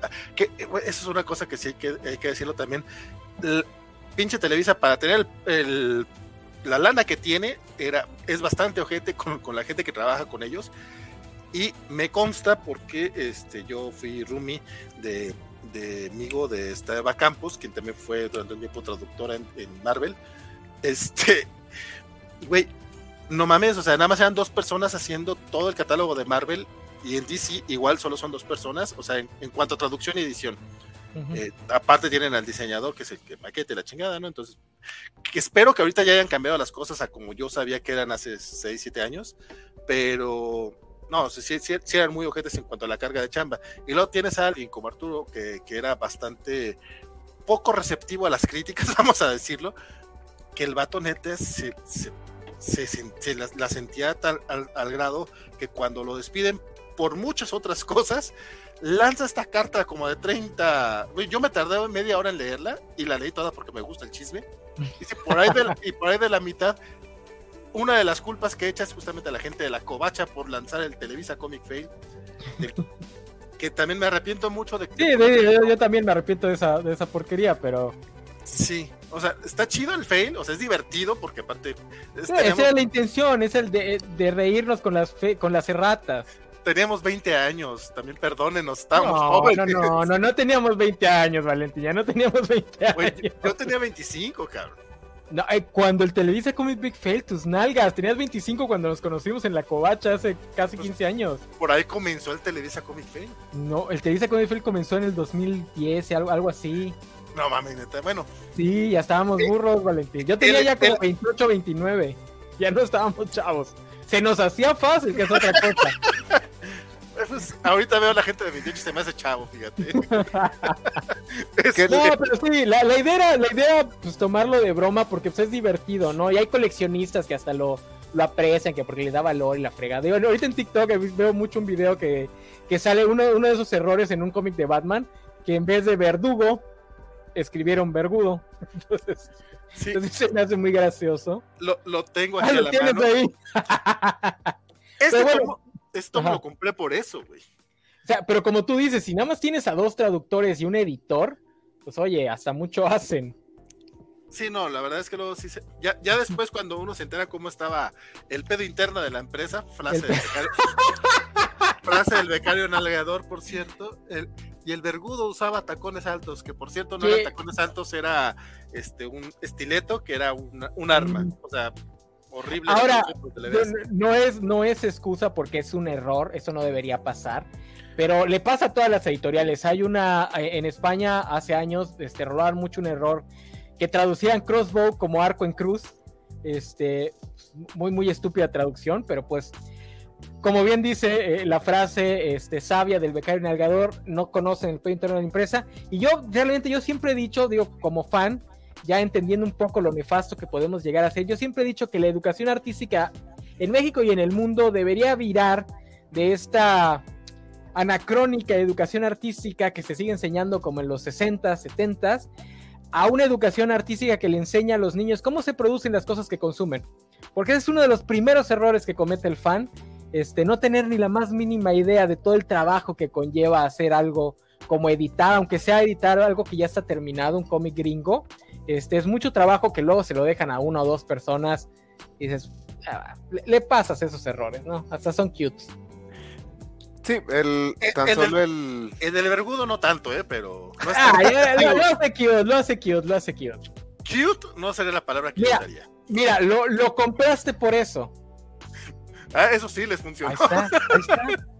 I rest my case. ¿Qué ibas a decir, Zach? Eh, lo, lo, que mencionabas de la educación artística, que sí, por eso escuchas tantas críticas de cómo es posible que haya este mínimo error en esta serie que estoy viendo de millones de dólares en esta película, en este cómic, en este... Porque francamente el que se hagan cosas es ya un milagro se tienen que poner tantas cosas en línea para publicar un cómic, para sacar una serie de televisión, para sacar que, es casi... Una película. Un, milagro que estas madres que estás viendo exista. Mira, algo tan estúpidamente fácil de hacer como un podcast, a veces sale porque fue pura chiripa. O sea, no, no es como que digas, wow, qué control tienes sobre el proceso de producción. Este, porque pues te van cosas, a veces no tienes ganas de estar escuchando por enésima vez el audio a ver si no cometiste algún error. Entonces, ahora, cosas más grandes, cosas que requieren a más de una persona, pues mientras más personas requiere el producto, muchísimo más margen de error va a haber, ¿no? Entonces, pues sí. Y luego si le sumas fechas de entrega, de que, oye, la película tiene que salir el 8 de julio. Y ahí ves cómo le hace el equipo de, de, de, efectos especiales, porque el director decidió 15 días antes que vas a cambiar por completo el fondo de la escena. Eso es culpa de Marvel Studios, güey, de nadie más. Ya, por, eso cuando, cuando sabes los pequeños detalles ya te quitas esa mentalidad, ay, ¿cómo puede ser posible que esa escena se vea mal? porque seguramente el pobre artista gráfico se pasó llorando una semana sin dormir. se lo pasas. Sí, sí, no, el Televisa Comic Fail. y, es que el Televisa Comic Fail caía en ese momento donde te estás burlando de la gigantesca empresa monopólica. O te estás burlando de los dos pobres tipos mal pagados que se tienen que aventar toda la chamba es un poco complicado porque estás haciendo ambas, o sea, estás golpeando para arriba y para abajo al mismo tiempo, entonces sí, para, como es, para los que no saben cómo se hacen estas, cómo es el proceso detrás de, porque a ti te dicen Televisa y te imaginas, pues, billete chingón. O sea, que, ya después que te, te enteras que eran dos que hacían, traducían, editaban, hacían de comer y todo, pues está cabrón. Oye, e, esto no es particularmente de DC, pero me acabo de encontrar un, sitio, un blog poco significativo que tiene entradas directamente de Comic Fail, así con todos los errores. Entonces, este, este seguramente lo habrá escrito un Valentín García, ahorita, ahorita checamos, probablemente, probablemente no, pero sí vienen así varios de los, de los errores, porque el hardcover de Civil War hubo... Ah, no, fue Don Pepper. Pepper de mamaste, güey. Ya me acuerdo por, ya me acordé por qué hiciste este, este, este. Luego, luego les cuento. Este, pero, pero sí, o sea, venden errorcitos como repetir doblez, este, que Lesha preocupado porque fue casi sin querer. ah, nunca nos ha preocupado demasiado. Perdón, este, eh, no debería estar viéndolo ahorita en este momento. Pero, pero hasta donde yo sé, Televisa nunca ha tenido errores como los que sí llegó a tener. Yo tengo un cómic de The Ultimates que tiene una página repetida. Eh, no, eh, ese es muy. Está bien, mamón, ese número. O sea, esos sí ya son errores de verdad. Cuando leí ese número dije, ah, cabrón, es un flashback. o sea, ¿qué, está pasando aquí? No, no, eh, Televisa sí los tuvo. Televisa, Este, hubo un cómic del Hombre Araña que le faltaba una página y lo que hicieron fue que en el siguiente número la incluyeron, por ejemplo. Este, han omitido números, o sea, la serie termina, no sé, en el 637 y llegan hasta el 136 y luego se saltan al siguiente volumen porque les valió madre, ya no, ya, no te publicaron el final de la etapa. Eso.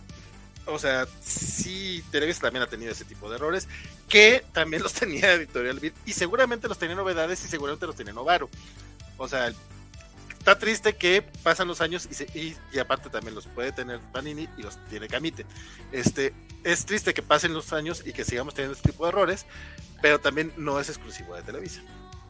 más, más que errores son decisiones editoriales, ¿no? Porque igual y... a veces son errores. que se les olvide, que se les olvide publicar números. Sí. Por, porque, por ejemplo, yo recuerdo en los Avengers de Hickman, se brincaron un número y lo pusieron más adelante en la serie. Ay, ay, ay, les faltaba el último número antes del evento de Infinity y no salió. O sea, simplemente comprabas el siguiente número y en lugar de el número que seguía ya entraban a Infinity y más adelante lo metieron así como, ahí está. Oye, por cierto, hablando de Jonathan Hitman, este, acabo de terminar de, porque quiero leer toda su etapa en, Marvel así completita. Este, acabo de leer el de Shield y qué mal cómic es. Dios santo, me está quitando las ganas de intentar leer su, etapa. Qué malo, malo es. Oye, por cierto, no, no lo dudo, ese no lo he leído. Shield no, lo recomiendo mucho. O sea, tiene algunas escenas muy buenas. Y si eres como muy fan de la historia, es como que, ay, estoy viendo a Leonardo da Vinci pelear ah. con Miguel Ángel y cosas así. Ah, Pero si eres, un fan de la forma, de la historia más superficial de la, de la ciencia, Sí, porque te name dropea Da Vinci, Miguel Ángel, Isaac Newton, Tesla. Pero si sabes un poquito de la historia de todos ellos. no, no, no, no, no. Este, yo no, yo no, yo no, yo no estoy seguro si eso es ser fan de la historia tal cual. O sea, si, si eres fan de la historia, te, cuenta cuando pelearon Miguel Ángel con Da Vinci. Creo que eso no sucedió, compadre. Se llama fan service, Valentín. Miguel, Ángel y Da Vinci sí, sí vivieron peleados, se odiaban mutuamente. No, no, pero pelearon. Ah, no, no, no. Ah, a lo mejor sí, digo. No, el, único artista, el único artista que sí se agarraba a madrazos era el Greco, pero no es de esa época. Oye, dice Isaías que a él le, salió este, un preacher en pasta blanda eh, con el impreso al revés. Ese tipo de errores, que no dejan de ser errores, eh, no son tal cual de la editorial, sino de la imprenta. Y llegan a pasar en cantidad de, incluso en libros y todo, o sea, de repente te van a salir algunas páginas al revés, de repente, eh, por ejemplo, yo, tengo mi, tomito de todo Mafalda. Este sí no lo tenía aquí preparado, este nomás lo tengo aquí porque me gusta mucho Mafalda. En este tomo no está, aunque es el de todo, todas las tiras, realmente no vienen todas las tiras porque hay un bloque que me repiten tiras y, no incluyen las que deben de ir en esas páginas, pero es ese error exclusivo de este tomo, no es, no es que todos los tomos salieron así. También otro de los errores muy comunes, que por ejemplo a mí me pasaba muy seguido con, con Editorial Beat y también me ha llegado a pasar con Televisa, es que vienen, vienen pegadas las páginas porque el suaje no se hizo correctamente. Entonces, yo bien, bien, bien bárbaro yo, lo que hacía era agarrar un cuchillo y chin, chin, chin, chin. Ya ahora ya utilizo uno exacto, pero cuando era niño agarraba cuchillo y me quedaban los pinches cómics todos feos. Pero ese tipo de errores técnicamente te los deben de cambiar en tu punto de venta porque ellos vienen ahí. Digo, también si ya no tienen existencias no hay manera, ¿verdad? Pero porque ellos lo devuelven. El error del lado de la editorial puede ser a la hora de la revisión de calidad, pero pues también nadie espera que nunca se les vaya a pasar porque esos tipo, ese tipo de errores los deben, en la revisión de calidad los deben de agarrar y sacarlos de la, pues de las pilas que van a mandar a los a, venta. Pero pues eh, eh, quien les diga que, tiene error cero les está mintiendo descaradamente. Siempre va a haber, siempre van a, van a pasarse este defectos. No hay manera, dice Spider Games que Leonardo se pelea con Rafael, no con Miguel Ángel. Este, sí, pero las tortugas. Y María Antonio dice que han repetido los números de portada, que en Heroes in Crisis salieron dos números 5. Que no es la para más placer. No es el, peor error de Heroes in Crisis en general. la, existencia de esa, historia es un error. La verdad, el, primer error es que compres Heroes in Crisis. Entonces, es tu culpa, es tu culpa. Oye, por acá nos decían tanto Antonio como Mr. Max que el editor de Bruguera, este Daniel Piñero, era a toda madre. Sí, es cierto, era muy buena onda. Este, lo poco que lo conocí, siempre muy amable y también siempre muy receptivo. Eh, dice Mr. Max que Bruguera nació morida. Sí, eh, pues sí, también, también intentó despegar con, con Irredeemable también. sí, y, en, grapa y en publicidad de cada 3-4 meses, o sea. Sí, y ahora sí creo que sí duró como dos, tres añitos, ¿eh? O sea, sí, No es que el mercado da para eso, lo que pasa es que también pues necesita ser una empresa con dinero y medianamente competente. Bruguera tenía la competencia, le faltaba el varo. No, y aparte, el, el, por lo mismo de que Beat no publicó nada de Vértigo, en este tipo de cosas, el concepto como de cómic de autor aquí en México no existía. De hecho, el, el fan mexicano ya se ha ido quitando gracias a, pues, a Vértigo, a lo que publica Panini y eso. Pero el fan mexicano era muy de. A, mí eso que me importa. Yo quiero leer Vengadores. Yo quiero leer. O sea, era como muy agresivo a los creadores. Entonces, eh, tuvo, se tuvo justamente que una editorial del tamaño de Televisa se aventara a abrir como campo con estos eh, cómics de Vértigo. Ajá. Pero o sea, para Bruguera sí estuvo muy, muy arriesgado empezar con Irredeemable, que aparte era dentro de los cómics de autor de los poco, o sea, conocidos. Sí, no, no, no, era, no, no. Tal vez si se hubiese esperado un par de añitos a que Televisa asentara mejor el mercado de los recopilatorios y hubiese entrado con recopilatorios, hubiese, tal vez le hubiese ido mejor, porque ahorita acabo de ver que están vendiendo, no sé qué editorial, están vendiendo la que me recomendaste, vale, la de algo está matando a los niños. Y si, no fuera, si no fuera tan codo, lo habría comprado. Está cara, cara como la chingada. No, no, no, aunque estuviera barato, o sea, soy extremadamente cómodo. Fíjate, en el caso de Something is de Children es muy complicado porque eh, puedes encontrarlo incluso en 350 pesos el tomo, que ahí se me hace todavía un poco cordial porque es un pasta dura, pero el deluxe en Amazon llega a bajar hasta 700, 800 pesos.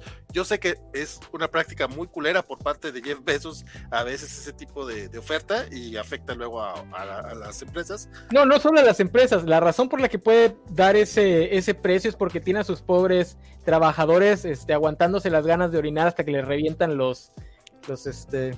Eh, ese es el es en Estados Unidos, pero también es muy cierto. Este, ¿De, dónde te lo mandan? Eh, ah, no te creas, ese, creo que sí lo compré en Estados Unidos, pero, pero no. Y, dudo que. Ajá, y dudo que aquí lo mejor malvada empresa monolítica diga, no, no, no, en Latinoamérica sí traten los chidos. No, o sea, no creo que esa conversación haya sucedido. No, pero acá, no nos traen tan en chinga. Porque pinches mexicanos no, no, no, nos, no nos mueven, cuando no queremos no nos ah, mueven. en Gringolandia los mandan así, creo que el mismo día, y acá es como uno, uno dos días, pues, ¿qué tanto es tantito? Dice el buen es que, este, que, uh, que pregunta que si no hubo un escándalo por pusieron una imagen de un fan scan para Spider-Man. Uy, esa fue, sí, más o menos así.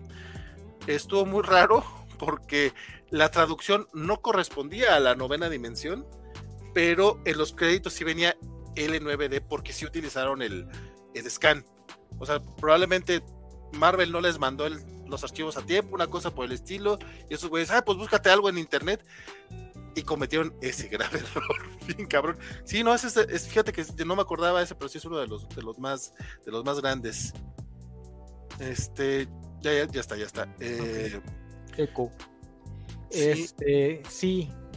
Sí. Dice Bernardo que el deluxe de Something Skin de Chile en inglés sale mm, bastante barato en comparación con los de Planeta y tienen stock en Amazon México. Oye, hablando de Televisa DC, ¿no han, ¿no han impreso Planetary y de Authority completo, que fue lo que DC tampoco nunca terminó? Uy, no, de hecho, ese, ese es uno de los fails de Televisa completamente. Porque, Sí, güey, porque, pero déjame te digo dónde está el fail, porque bastante brutos. Este, sí está en planes. Resulta que lanzaron, decidieron lanzar el, primer tomo de Stormwatch de Warren Ellis para ir abriendo el camino. Y es como. Ah, sí, lo vi. Ahí yo sí me iría primero a publicar Authority o Planetary en tomos, terminas eso y después si quieres lanzas lo de Stormwatch. Este, no importa que se, que se publique en desorden porque a nadie le interesa el Stormwatch. a nadie le interesa. y, ya que te pega Authority, sacas los tomos de Stormwatch con la publicidad de ¿quieres saber cómo llegamos a Authority? Conoce a los personajes de Authority.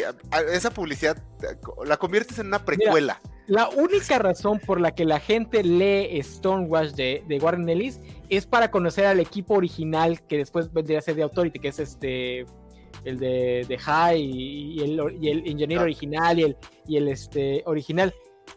Que ni siquiera está bueno porque está re mal el número, está el dibujo es horrible. es la única razón por la que por la que a la gente le interesa esa etapa. Sí, pero hasta ahorita pues sigue, sigue sin publicarse. No, pues no. Este... Y, además qué estupidez, porque de Authority y, y Planetary son series que puedes publicar de forma unitaria porque se inician, se acaban, digo, en el caso de, Authority no la acaba el equipo original, la acaba un segundo equipo creativo y por ahí hay unos números extra, pero, es una serie de 24 números. No, pero puedes publicar todo el The Authority de Warren Ellis en un tomo de lujo de los que están sacando ahorita. Ajá. Y vendría bastante, porque sí, sí, sí fue como de las series edgy que salieron aquí. Entonces el comiquero mexicano sí le tiene como cariño a eso. Toda nuestra generación lo, considera una serie edgy. Y, Planetary, con todo y que, que Warren Ellis está cancelado, sigue siendo considerado uno de los mejores cómics de superhéroes o adyacente al cómic de superhéroes que, ha, que se ha publicado. Igual 24 números. Sí, no, sí, es un, es un, es algo que tiene que publicarse en algún momento. Y considerando la cantidad de cosas que se han publicado en los últimos 10 años, que realmente jamás esperamos que se publicaran, este, no dudo que, venga en algún momento, pero la manera en la que intentaron hacerlo, lanzando primero el Stopwatch, eh, fue un disparo a los pies, que también, eso hay que decirlo, quien entra como editor con, Televisa y ha durado estos 10 años, es Mauricio Matamoros. Porque Giovanni Arevalo en algún momento deja de ser editor del área de, eh, eh, editor de Marvel México y de DC. Ah, no, de hecho, cuando entra DC, se convierte en el director del área de cómics. Y durante estos 10 años a Giovanni eh, me lo han movido, han subido y bajado de, rango. Cuando estaba Durden, o sea, básicamente lo, llevaron a un rincón y el Jovas lo que hizo fue quedarse calladito. Si no me muevo, no me ven. Porque tenía el chisme, ese sí no me consta, el chisme es de que no lo querían correr porque le salía, le salía muy cara la liquidación. Entonces, pues, el, el, tiene como 20 años ahí en la editorial, si no es que más, este, empezó con las revistas Cubo y todas esas. Entonces, por eso, por eso fue que no lo corrieron durante la etapa del porfiriato.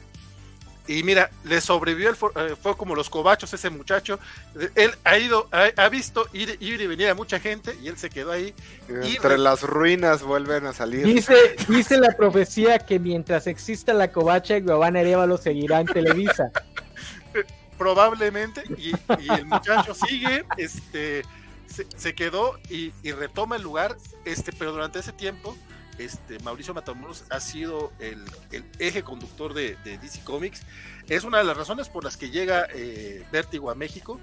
Y dentro de lo bueno, lo malo también es que también muchas decisiones que después ves medio, medio, que no entiendes, este, es porque Matamoros es muy intelectualoide, vamos a decirlo.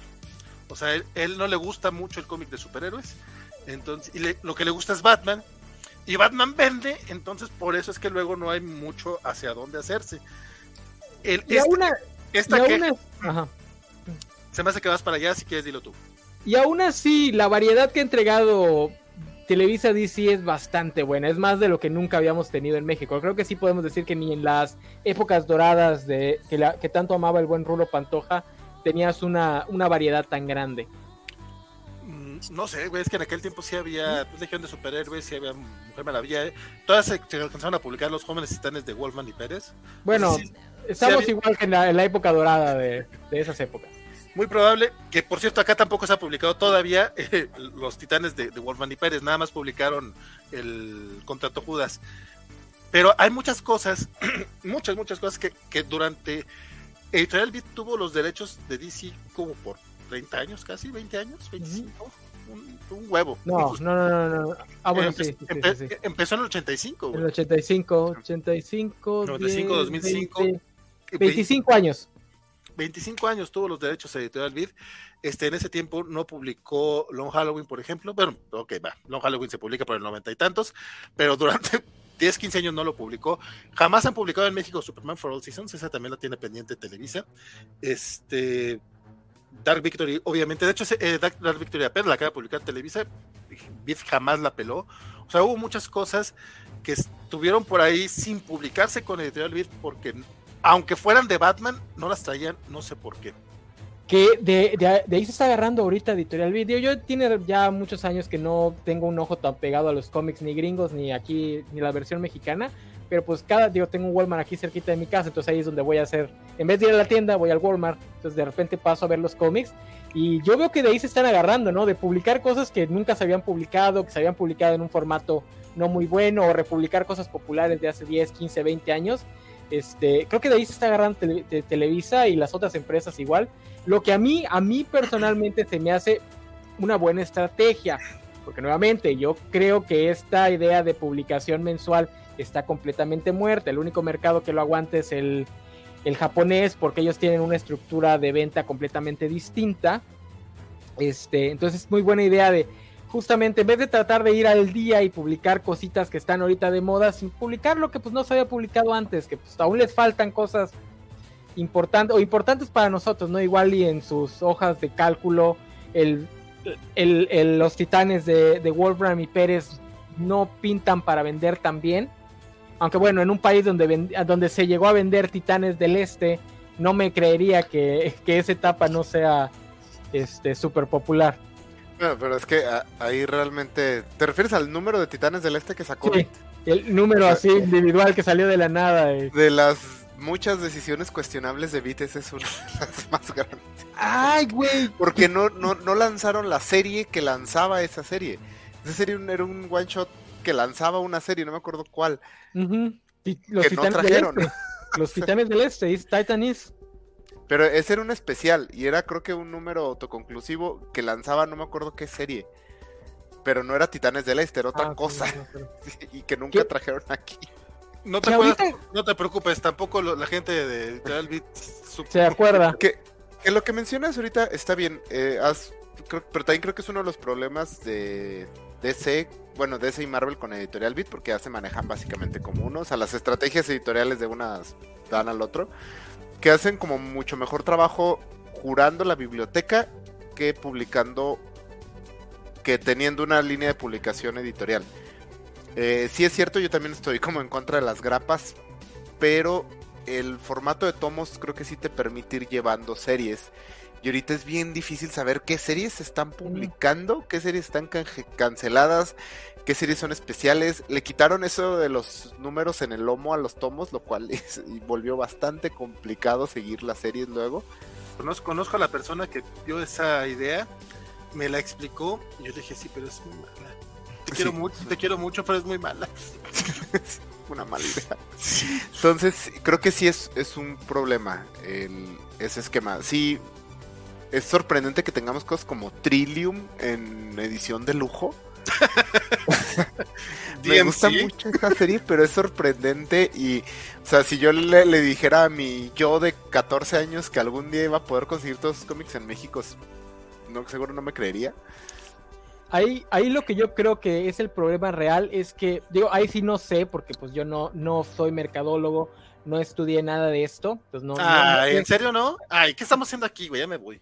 No sé realmente lo que, lo que saben los, los que saben de esto, pero yo, yo opinaría como fan que el problema que tienen ahorita es que esos formatos que están manejando se prestan para otro tipo de mercados, más que para el mercado de puesto de revista y tienda de, de autoservicios. Yo creo que sí ya deberían estar pensando en cómo, cómo generar una biblioteca de sus, de sus este, ediciones, ¿no? De, oye, yo no voy al día con lo que están publicando, ¿dónde puedo ir a checar qué es lo que ya se publicó, qué no se ha publicado, cuál es el orden de publicación, etcétera, etcétera, que es lo que en lo que sí falla, porque yo igual te digo, paso muy seguido a ver qué está en los anaqueles, aunque no compre nada, y no tengo ni idea de qué es lo que se publica. O sea, porque es tan tan heterogénea la mezcla de títulos que no sé si digo, imagino que hay una publicación seriada de Batman y de Superman y la Liga de la Justicia, pero fuera de eso no sé si están siguiendo la, publicación gringa, si nada más son tomos dispersos, porque de repente ves cosas de épocas pasadas, de hay, días que no veo nada nuevo en, el rack, hay días que es puro tomo de, de sagas ya antiguas, digo, antiguas de hace 10, 20 años. Este, entonces sí, como que de repente sí dices, bueno, ¿y qué? ¿Cuál es el orden de publicación? ¿Cuál es la estrategia editorial? Que seguramente existe, pero sí, sí, le falta un poquito más de comunicación, que también es algo que tienen creo todas las editoriales de cierta manera. Por ejemplo, ahorita tenemos el, caso de Camite que este, este año relanzó Saga, o sea, Saga la había publicado en grapas por hasta el por ahí del treinta y tantos. Lo sacó el tomo 7 y así quedó durante como dos años. Digo que igual Saga también estuvo como cuatro años parada en Estados Unidos, entonces no se sintió tanto el hiatus. Pero este, este mes, este, este año sacó ya el tomo 8 y creo que ya es el tomo 9 también. Entonces, pero es como, güey, esto lo tenías como parado y no sabíamos qué pedo. Mientras que Invincible tiene como cuatro años que está con el, con el tomo 13 y en sus redes cuando les preguntan si dicen, güey, ya, ya está por salir. Sabemos que siguen con la licencia, pero, pero hasta ahí. Mientras que otras series de Kamite como Chu y... Ay, ¿cuál, es, cuál fue la otra?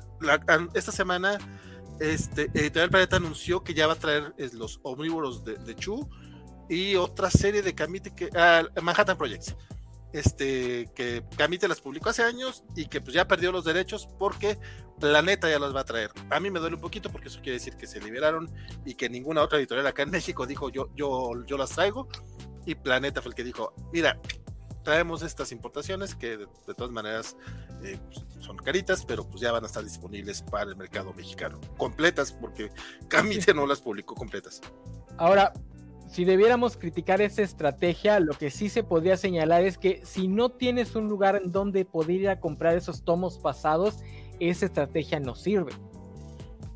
Ahora bien, eso no es necesariamente responsabilidad de las editoriales. Las editoriales pueden estar trabajando bajo la idea de que este tipo de mercado va a generar, digo, por eso digo que yo no sé de mercadotecnia y no sabemos realmente cuál es la estrategia y que ahora sí no sabemos el pedo interno de la empresa.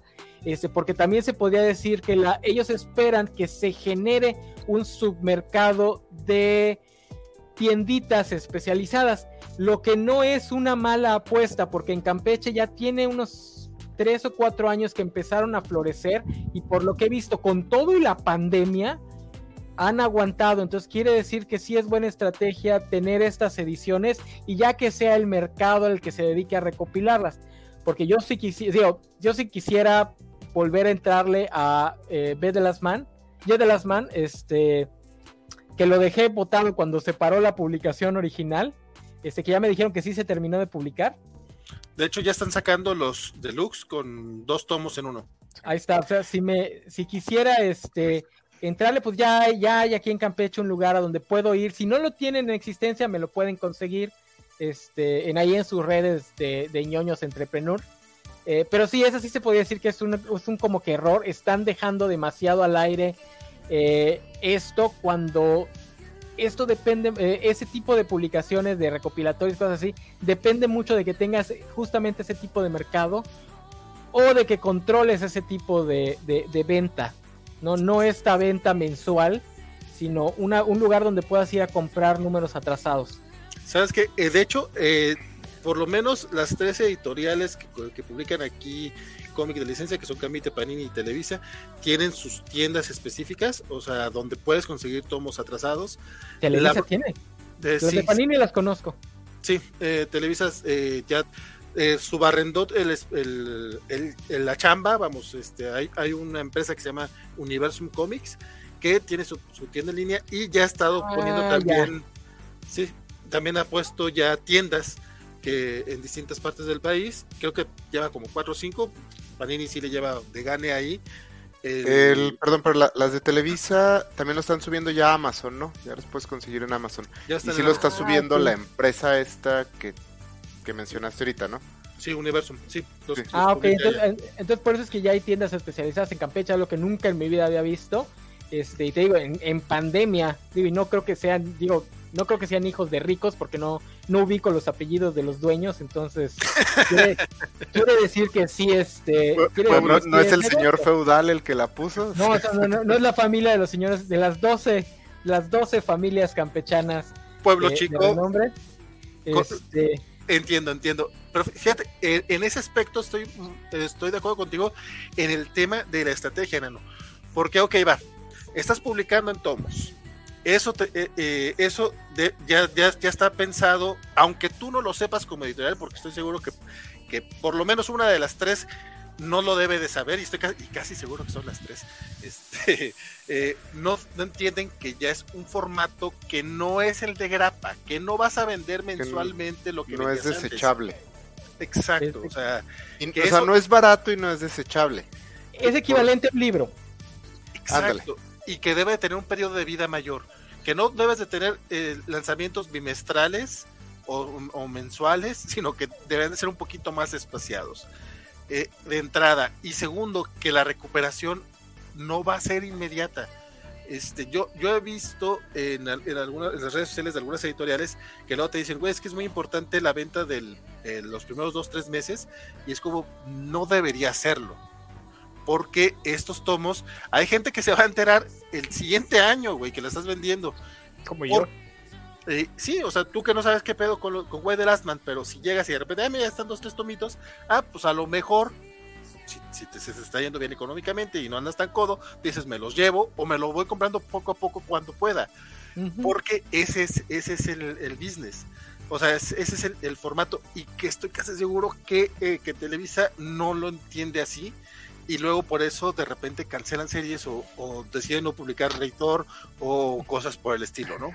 El, o sea, que, que tienen que tener en cuenta que justamente como libros va a depender mucho de cuando estos picos de hype que a veces salen de la nada, a veces vienen, por ejemplo, como pasó con The Voice, con la serie de televisión, como para, o sea, que esos tomos ya estaban ahí, sale la serie de televisión, resulta que es buena y gente va y los compra.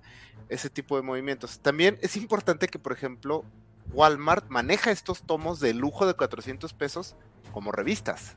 O sea, los tienen allá aventados, este, o sea, cuando ya no es un producto, o sea, entiendo la revista, mucho del cómic era justamente desechable, que no sé, que uno ñoño loco lo tratara como objeto preciado, es diferente. Pero el objetivo era que justamente vas pasando de la escuela, pasas por un puesto de revistas, compras un cómic, te lo lees en el camión, lo doblas, lo maltratas, este, eran baratos. Ya no es ese tipo de producto y Walmart lo trata así. Entonces, mucho ñoño no compra en Walmart porque siempre está bien maltratado el cómic. Y, y, ahí ya lo entiendes. Es un pasta dura de 400 y algo pesos. Pues claramente no quieres que esté todo golpeado, que esté abierto. Y sí, y la, y la merma ahí afecta las ventas, pero es como, güey, pues que checa tus canales. O sea, a, dónde vas, a quién le estás vendiendo y por qué. Creo que esa, es, ese es un problema que, en general eh, no terminan de resolver las editoriales. Digo, estamos hablando de DC y se supone que de, DC en Televisa, y, pero nos hemos ido a hablar de todas las editoriales porque pues, es parte de. Pues cuando inició el mercado, el mercado moderno de, cómics en México, inicia con la llegada de DC. Un poco sí, porque es cuando se empiezan a, proliferar más los tomos, porque las grapas llegan a un punto en el que ya no son redituables, que es estos últimos 10 años. Y lamentablemente sí siento que esa, esa parte eh, no, la, no la han terminado de, aprender. incluso el mismo mercado no lo terminamos de aprender. Y otra de las otra cosa de las que pasan, este, porque ya vi que por acá preguntaron, no eh, personalmente no tengo los pelos de Laura en la mano para decir tal cual así son las cosas, pero este, hay algunos tianguis en la Ciudad de México que sí tienen material de dudosa procedencia. Ese tipo de material después no cuentan las ventas completamente. Entonces, mi, sugerencia siempre ha sido, todo el, eh, por ejemplo, Camite eh, sí cuida mucho y casualmente de Camite no se ve que llegue a ese tipo de, lugares, pero eh, para Panini sí se le salen y Televisa publica más cosas que Batman entonces, cuando no sea Batman y el Hombre Araña, neta, yo les sugeriría que no lo compraran ahí, que lo compraran o en las tiendas oficiales de las editoriales, o en Sanborn, o en puestos de revistas que ustedes este, les tengan confianza, porque eh, luego esas ventas no cuentan y luego por eso tenemos cancelaciones de, de, series que nos gustan mucho y que luego no, no pegan porque no vendieron pero resulta que si todo el mundo está comprando la espada salvaje de Conan o todo el mundo está comprando este, el Fábulas eh, a mitad de precio y pues a mitad de precio no... Por regla general, si un señor en la banqueta te está vendiendo un producto a mitad de precio del la oficial antes de que salga por canales oficiales, alguien no está recibiendo su parte. Miren, hubo, un drama hace un par de semanas que eh, Televisa va a lanzar el Amazing Fantasy 15 eh, exclusivo de no sé qué, creo que es de la tienda justamente de Universum, y de repente ya la estaban ofreciendo en grupos de venta de Facebook a menos del precio de portada y fue como que, wow, wow, wow, wow, ¿esto de dónde salió? Porque esto iba a ser exclusivo de una tienda. No, y es que como buenos latinoamericanos nos encanta la piratería. Ahora, si van, a, si van a recurrir a la piratería, pues vayan a Torres, ¿no? O sea, no le den dinero a esas no, Pero, o sea, creo que es importante darse cuenta que e, esto sí afecta, o sea, sí afecta ventas, sí afecta. Sí somos muy así de, ah, cómo chillan los autores a las editoras, o sea, sí afecta. El que no compres un producto eh, del, por el canal oficial, claro que afecta el, como el desempeño financiero de ese producto. Si lo quieres hacer está bien, cada quien, pero no nos engañemos con que es algo que no tiene efecto en ningún lado y a nadie sale perjudicado. Por eso digo, si es Hombre Araña o Batman, a lo mejor no hay problema. Pero luego, si van con la Mujer Maravilla, a lo mejor le pega un poquito más a esa serie. O, o sean como yo y de plano digan que no les afectaría nada que mañana la industria del cómic ya no exista. O sea, pues, a mí no me viene ni me va esas discusiones de si el cómic de superhéroe ya está muerto. Si mañana me levanto y ya no existe Marvel, me da igual. Acá pregunta Bernardo, ¿cómo, ¿cómo, un torrent es diferente que la piratería de cosas impresas? Eh, porque no tiene a tanta gente dentro del mercado ilegal. O sea, el objeto sí requiere una cadena de personas. Eh, en cambio, el torrent, pues se lo pudo haber comprado ahí un gringo, lo escanea y lo sube y lo sube a torrents. Eh, no necesariamente, pero pues la posibilidad es bastante alta. En cambio, si le vas a comprar a alguien en la banqueta un cómic que iba a ser exclusivo de una tienda, por lo menos tuvo que ser una persona que tiene un contacto dentro de la editorial que está haciendo chafas, que está robándose el, el producto, por así decirlo. Y que pues a la hora de, a la hora de castigar gente, pues no van a nada más castigar a esa persona, van a castigar también a los trabajadores que se encargaban de cuidar el producto, etcétera, etcétera. Sí, o sea, al, descargar ilegalmente estás no les estás dando el dinero que les corresponde. Ajá. Al comprar cómic robado, estás aparte de no darles el dinero que les corresponde, estás... A los que estás dando dinero a gente a la que no le corresponde. Sí, y, y, y generándoles una merma, porque ya le, alguien, alguien se robó esos pasta dura de lujo especiales de no sé quién. O sea, es todavía más, o sea, es, le pega todavía más económico. Es como doble piratería. Sí, porque la piratería de torrents, en el peor de los casos, se lo están robando directamente de los archivos de Marvel y DC. Este, y por lo tanto nadie pagó ni siquiera por el número que están escaneando. Eh, porque sí llegó a pasar, ¿no? Los de Comic Alliance una vez tuvieron una.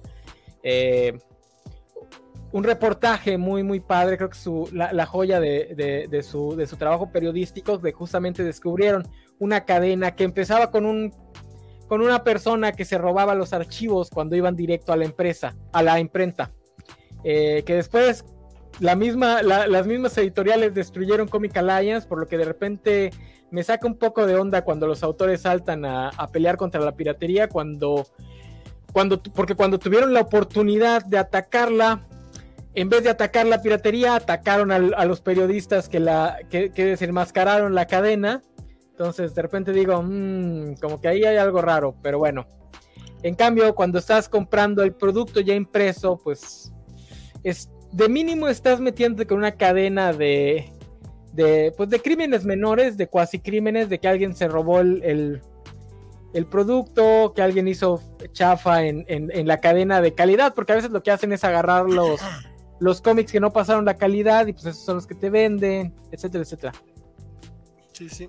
Oye, Nano, ya vamos a llegar a las dos horas. No hemos hablado de, la tontería de DC Rebirth y de los fans hardcore. Es, que de eso yo ya no sé nada, Milik. Yo ya, ya. Uy, muchacho, te perdiste un chismesazo. Ah, pues a ver, aviéntatelo. Bueno, eh, así rapidote, lo que pasa es que cuando Durden eh, queda como el Creative Chief Officer, un puesto que se inventaron, porque pues así les gusta aparte a la mamada con títulos en inglés, este, eh, una, una, de sus estrategias de venta fue aprovechar DC Rebirth para, en lugar de lanzarlo de manera eh, general, aquí ya estaban publicando en formato, no es cierto, empezaron en grapas. Eh, eh, eh Revirt estaba saliendo en grapas y luego salía el tomo cuando se acababa, o sea, juntaban el arco y luego publicaban el tomo. O sea, ya como el esquema gringo. Sí, sí, sí. Pero lo que, lo que hicieron fue lanzarlo exclusivamente en suscripción y después lo lanzaron en Sanborns y ya después lo lanzaban de manera general lo cual, este, porque el, anuncio que hizo Durden en su momento era, es que si eres fan hardcore, tú te vas a suscribir a huevo, si no, no eres un fan de verdad. Híjole, sí, vamos a venderlo en Sambors, porque en todo el país hay Sambors donde puedes ir a comprarlos. Eh, la, mentalidad del, becario navigador, ¿no? Que me decía, no, sí, ahí tienes un, un Sambors o un, este, no sé qué, ahí en Campeche, porque pendejo estaba viendo el Sambors de de Ciudad del Carmen, sin entender que Ciudad del Carmen y Campeche son dos ciudades distintas. Este, y hay que tomar una ADO para hay que tomar una para viajar de una a la otra. Sí, sí, sí. No, y aparte es una mentalidad muy chilangocéntrica porque allá sí había de todo. Digo había porque te, ya han quitado muchos Sanborns, pero hay casi Sanborns cada tres cuadras, entonces, ah, bueno, si en, si en el DF hay, hay muchos lugares donde no hay. Aquí en Durango, desde el 2000 hubo un Sanborns, uno solo, lo quitaron durante la pandemia y ahorita hay promesa de que vendrá nuevamente, pero por el momento no tenemos Sanborns. Pero, o sea, si no tenías, si no estabas suscrito o podías ir a un Sanborns, en los cómics, a ver, si corrígeme Valentín, te llegaban cinco meses después, puedes acceder a ellos casi cinco meses después, ¿no? Más o menos, sí, sí, era una mentada de madre. para cuando tú puedes comprar el primer tomo, ya el primer número ya estaba saliendo el tomo. Sí, era una, reverenda tontería. Es, es, esa estrategia les duró como un año más o menos y realmente no les funcionó. De hecho, fue una de las, de las cositas que les afectó las ventas a DC, mientras Marvel no tenía ese, pedo. Este, no sé por qué se aventaron ese, ese rollo con DC, eh, pero sin duda creo que sí fue una de las no fue la razón por la que terminaron por, darle las gracias a Porfirio, porque nuevamente hizo muchas pendejadas. Este Durden era el sobrino de Porfirio y por eso estaba ahí. Este, porque, pues nepotismo a fin de cuentas. Dice, mi sobrino le sabe eso de las redes sociales y es re bueno en el pulso de la República, tráetelo para que haga estas pendejadas, ¿no? Este, Además, eh, creo que, bueno, no, no, a la editorial a lo mejor esto no le interesa tanto, pero creo que la, la simple óptica de usar los fans de verdad, no me acuerdo cuál era la frase que usaban, los verdaderos fans. Los fans hardcore. ¿Sí eran los fans hardcore? Sí. Justo en medio del... Estábamos todavía en el desmadre Comic Gate, estamos todavía en eso, pero en aquel tiempo, donde el término verdaderos fans se estaba usando como arma para hostigar y atacar a mucha gente. Ahora, digo, yo no, yo no estoy enterado de este mame, ya lo dije, no lo sabía. Ahora te voy a decir algo. La posibilidad de que hayan usado ese término justamente para intentar capitalizar a ese tipo de mercado existe. Porque ahorita que acabas de decir, Durden estaba metido con lo de Chumel Torres, ¿no? Entonces a ellos les mama mucho esta idea de, de lo políticamente incorrecto y todo lo demás. Entonces, la posibilidad de que lo hayan hecho intencionalmente, tal vez es poca, pero no es cero. No, no, porque por ejemplo, sí, aquí en México sí había ese conflicto de que si comprabas en tomos no eras coleccionista de verdad. Y durante ese tiempo estaba todo eso, o sea, justamente se había creado el mercado negro de segunda mano y, y, y pues pinches ñoños que nos encanta agredirnos entre nosotros, empezó eso de que no, o sea, es que si no compras grapas, tú no eres un fan de verdad. Entonces sí, a lo mejor sí quisieron capitalizar en eso, entonces eh, en la mentalidad de los fans de verdad compran un chingo. Yo creo que eso era el mensaje por abajo que estaban mandando, compran un chingo sin saber y se suscriben. Que no deja de ser una estupidez, porque si algo ha demostrado estos 10 años es que el mercado de cómics en México es un poquito más diverso que el gringo. Aquí no requieres hacer ningún esfuerzo para que gente que no es ñoña te compre estos recopilatorios. Eh, en Estados Unidos tienen ese problemón, ¿no? Que tienen un mercado de cómics de superhéroes, estoy hablando de DC y Marvel, que está completamente cooptado por, pues, por estos fans hardcore. Y, por eso es que luego les cuesta un enorme trabajo este, vender cosas que no sean, pues, productos que van a, a rascarle el ego a estos fans hardcore. Aquí en México no se da tanto, entonces sí, tratar de ir a ese mercado es una estupidez. Oye, por cierto, esta es la etapa en la que trataron de hacer sus propias convenciones, ¿no? Este, no, no, no fueron convenciones como tal, lo que hicieron fue la SmashCon, que, ah, de hecho, fue otro de los cambios. En algún punto de, de, cuando entra Durden, le cambian el nombre a ya no sé editorial Televisa. Yo le sigo siendo Televisa por dos razones. Por la misma razón que le sigue siendo este Vancomer a BBVA. Uh -huh. y, por, y, por, la misma razón que le digo González Iñárritu a Iñárritu. Porque no son de mamones, no porque se cambien el nombre, dejan de ser editorial Televisa.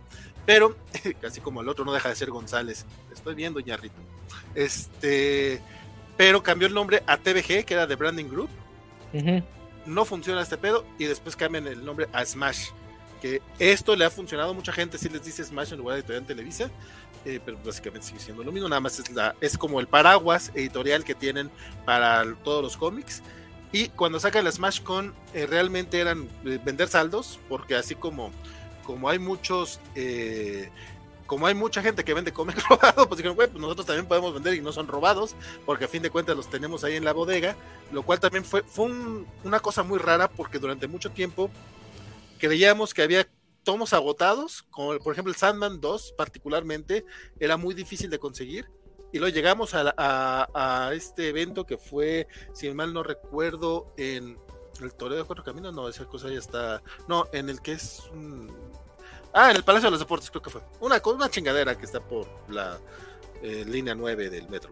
Eh, ya ni me acuerdo cuál es. Este, la cosa es que veías ese, ese toma de Sandman y muchos otros que creías agotados así, pero un chingo. O sea, la gente del rock show iba así con, con, con Diablito y se llevaban alteros de cosas porque estaban vendiendo las cosas que creo que al 3 por 2 una cosa por el estilo. O sea, muchos creían en ese momento que realmente Televisa ya estaba quebrando y que la fregada, pues no, más bien era que tenían mucho material ahí guardado que le, le tenían que darle salida porque pues es dinero es, parado.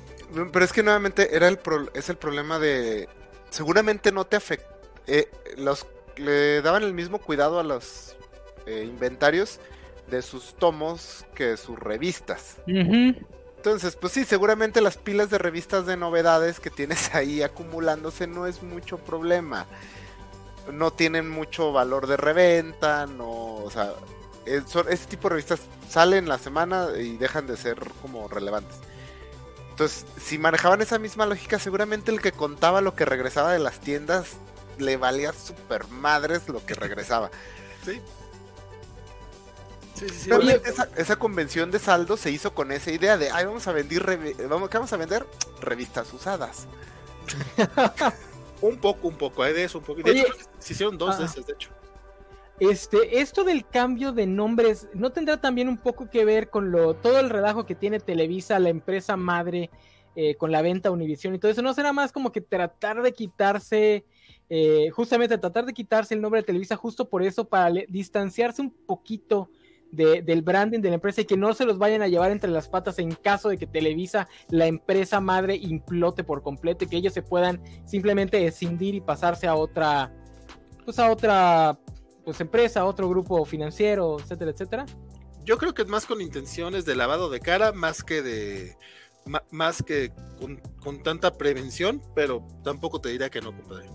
Pero Lo que pasa es que me, acuerdo, me acuerdo que lo de Smash pasó mucho a la par de la de cuando empezó la venta a Univision, que es cuando ya todos empiezan a decir que Televisa va para abajo porque no hay ni Dios mismo lo va a poder levantar.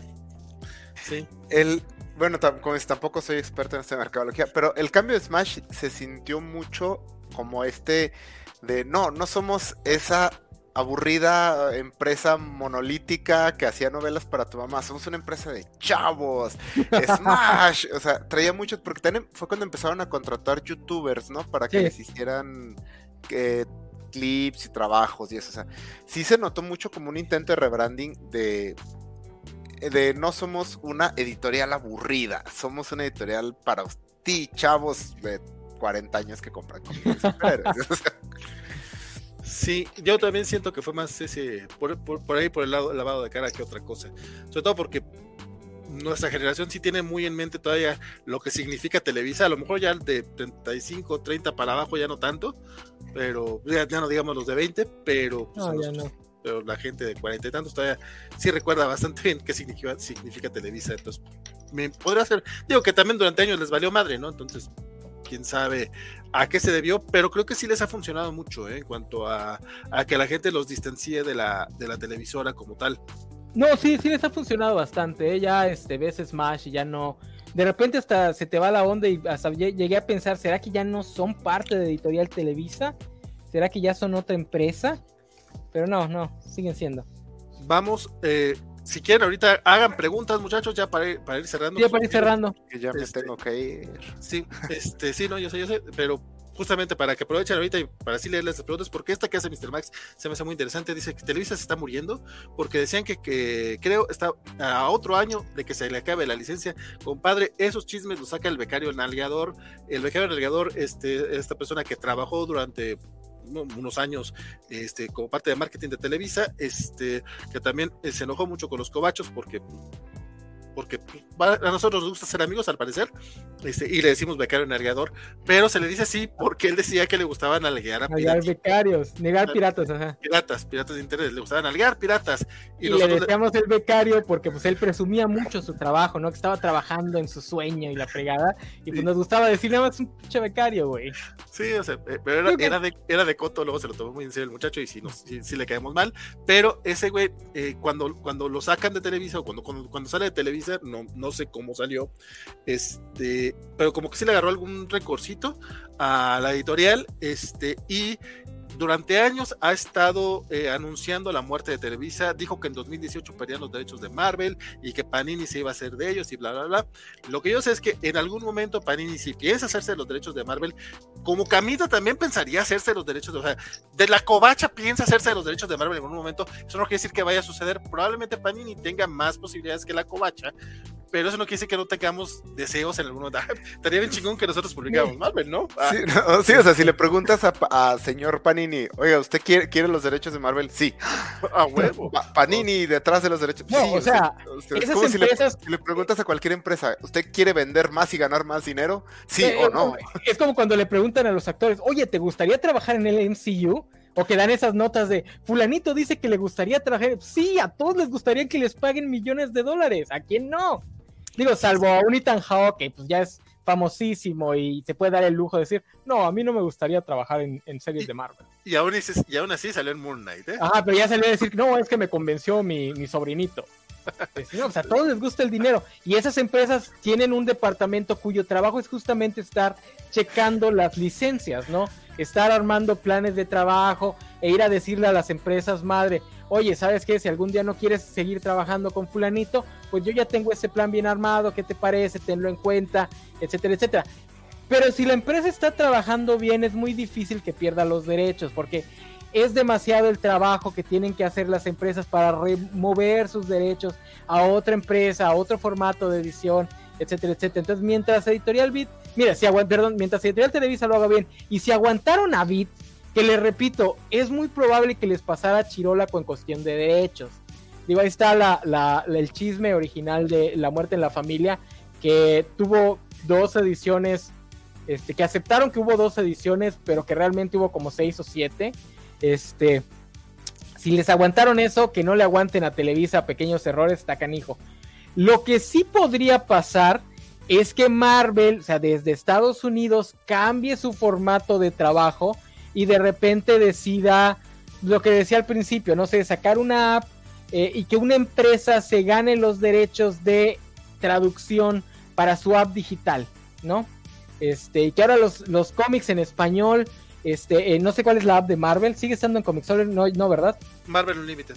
Marvel Unlimited, diga, ahora los cómics en español los va a tener Panini en versión digital. Eso sí podría marcar la muerte de Televisa, porque pues si ya puedes comprar en español desde tu celular, pues sí va a ser un duro golpe para la, para la publicación en físico. Pero fuera de eso, pues está canijo que pierda. Digo, a menos que la, que la empresa madre implote y se lleve entre las patas a, la, a la editorial que por lo que veo es una de las subempresas de Televisa más fuertes, ¿no? Digo, las novelas, la televisión está muriendo, este, no sé su VIX cómo esté funcionando, no, ya, ya anunciaron que van a tener este Godinos versus Mis Reyes 2, entonces suena que están nadando en dinero, este... Anunciaron la serie de María Félix, que parece que va a ir en tres tiempos distintos, y después de ver la de Santa Evita digo, ¿será que también acá pueden hacer algo más o menos decente? Porque la Santa Evita no está chingona, pero está más o menos decente. Pero bueno, ya veremos, ya veremos cómo va con el VIX Plus a, Televisa, Univisión. Por acá nos pregunta Fresco que cómo vemos el panorama del cómic independiente, en México. ¿Creen que traigan más títulos? Eh, si te refieres al panorama de independiente eh, de licencia, o sea, porque es independiente, pero no deja de ser eh, cómic eh, de autor gringo, como lo que trae Camite, Panini, es probable que sigan trayendo cosas, pero cada vez es menos porque en serio, hasta donde ellos no venden tanto.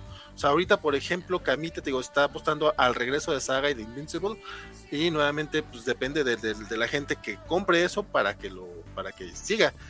Para Panini, parece que le fue muy bien con The Voice y parece que por lo menos le fue lo suficientemente bien para terminar Die y Seven to Eternity, que también son solo cuatro tomos, pero pues mira, uno no sabe hasta dónde, pues Not Gear nada más publicaron dos de tres. Entonces, Ahora, este, yo sé que eso les molesta a los ñoños, pero es que el cómic no es el negociazo que muchos creen.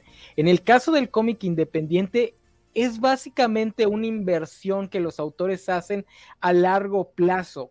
O sea, la, editorial que lo publica, pues gana, pues porque le tienen que dejar la anita.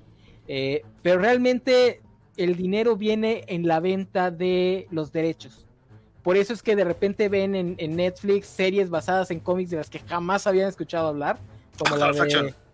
Este, ¿Cuál?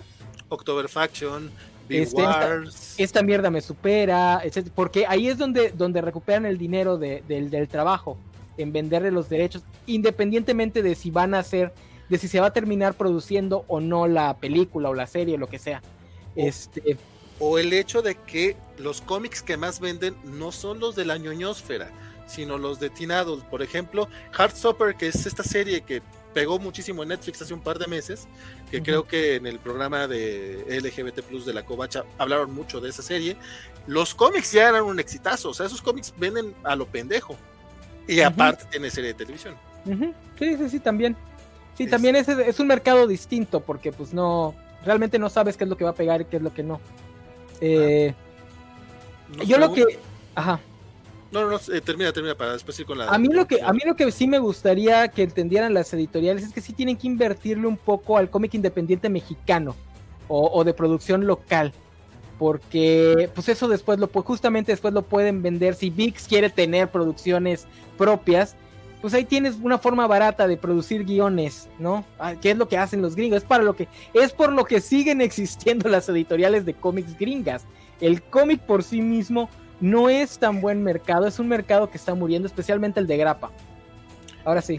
Eh, nada más en seguimiento, porque se junta con la pregunta, Fresco dice que sí. Entonces, ¿los cómics independientes, independientes son storyboards? Sí. Eh, se, me hace, muy agresiva, pero las editoriales son el departamento de R&D de, investigación y desarrollo de, los, estudios. porque es un es un medio de bajo o sea bajo riesgo baja ganancia pero también bajo riesgo y no tanta inversión Sí, le dicen, oye, ¿sabes qué? Este, escucho que hay muchos latinos aquí en Estados Unidos, lánzate un personaje latino eh, que crees que le guste a los chavos, a ver qué tal. Ahí está, no pegó la serie, perdimos nada, no te preocupes.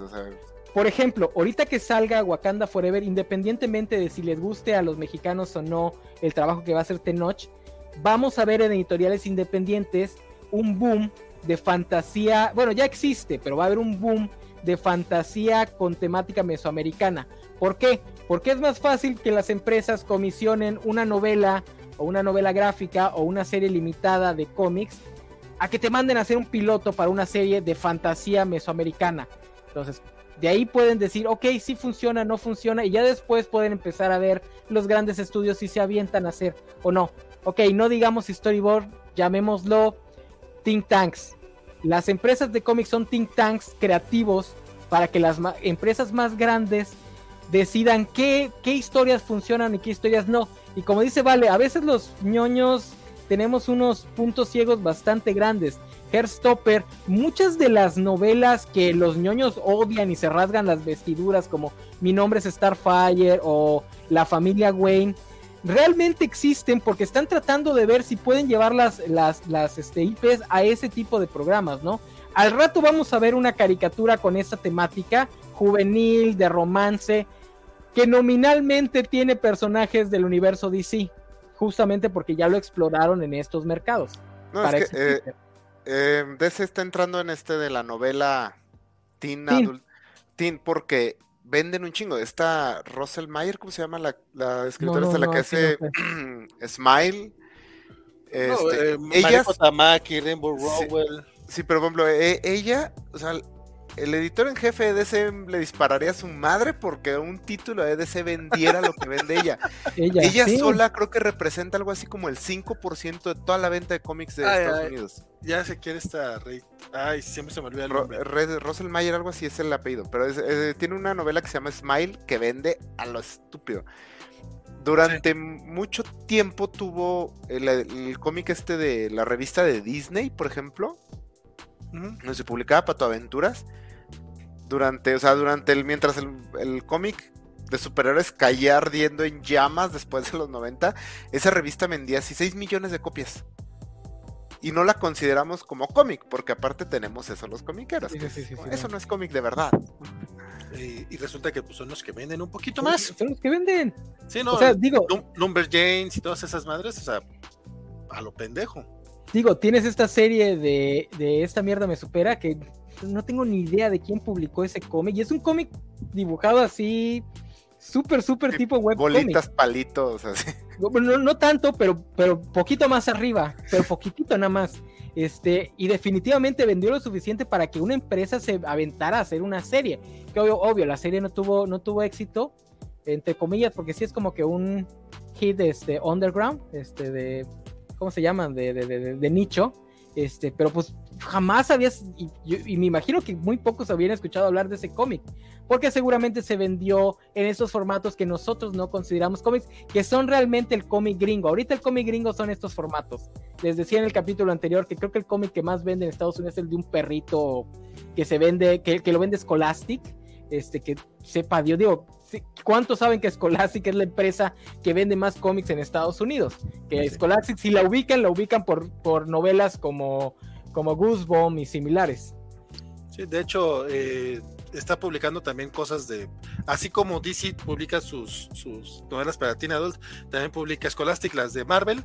Acá Panini ya trajo una de Miss Marvel y una de, de Miles Morales. Neta, neta, es que no tienen ni idea, porque nuevamente, los ñoños, los, el, el mercado para el que van dirigidos estos cómics de los que hemos estado hablando es un mercado muy chiquito de gente que tenemos más de 35 años y algún otro perdido por ahí que tiene la idea completamente incorrecta de que va a ser cool por leer Batman.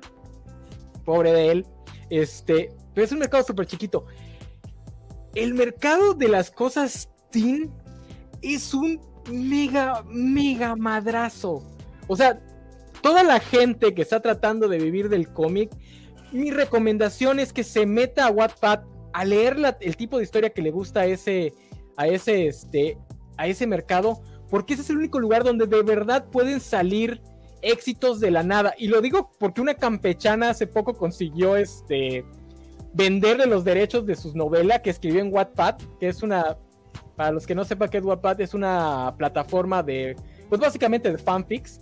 Este, ella hizo una novela ahí que además está ambientada en Nueva York. Ella nunca ha pisado Nueva York, pero está ambientada en Nueva York. Y hace poco vendió ya los derechos para la novela que ya, ya, ya está publicada y la novela que apenas estaba terminando de escribir. Ya vendió los derechos para películas. Que bueno, que tal vez nunca logre nada, que no se vaya a volver famosa. Pero pues, ¿cuántos, como dice Isaac, cuántos no matarían a su madre por tener ese tipo de éxito? Oye, este... este ahora sí ya me tengo que retirar. Sí, ya, ya, estamos cerrando. Gracias por venir, Isaac. Este... Nos vemos en el club de lectura de Sandman. Nos vemos. El, miércoles o el jueves, dinos. El jueves. El jueves.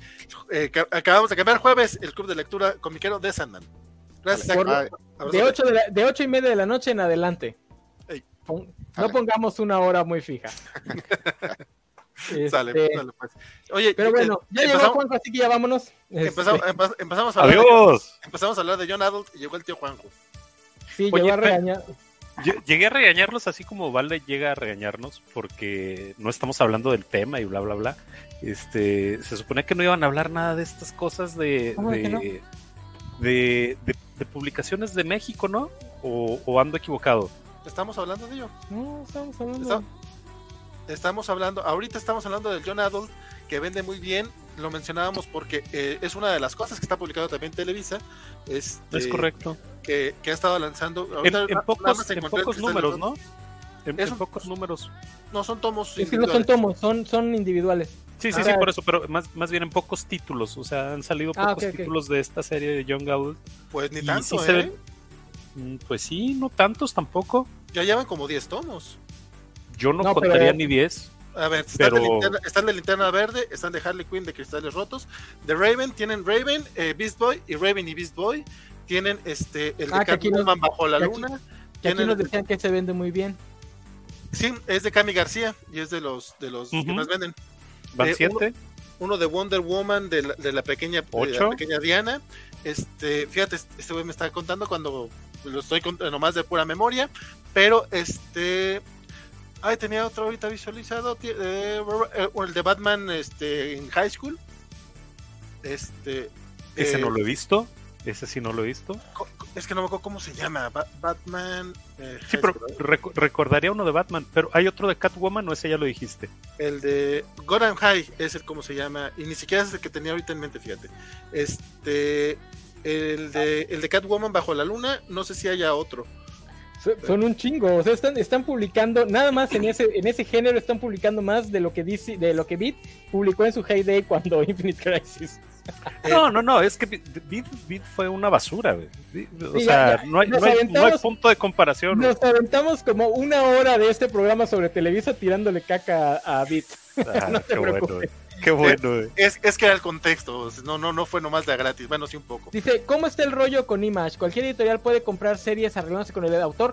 Eh, no sé cuáles sean los contratos de, de, Image, pero son de autor. O sea, Image nada más es el publisher. O sea, ellos nada más se encargan de distribución, este, y no sé qué, de otras cosas técnicas, y la obra es del autor, porque ese era el sueño de Image. Ahí durante los 90, McFarlane y compañía hicieron sus chanchullos pero del 2000 y pico para acá es una editorial de autores. O sea, en el lado negativo, no, cualquiera, no cualquiera puede ir a publicar en Image. Por eso es que muchos guionistas empiezan en Image con series chiquitas, después se pasan a Marvel y DC, se hacen famosos en Marvel y DC y ya regresan, Con, toda, con toda su fanbase ya armada a publicar en Image, porque pues de poder publicar puede cualquiera. Ahora que, pero que tenga éxito y que sea gana, que, que resultes con ganancia es muy difícil, Ajá, porque Exacto. el lado negativo de esto, porque te lo venden así muy bonito, de que es de autor y tú tienes el control.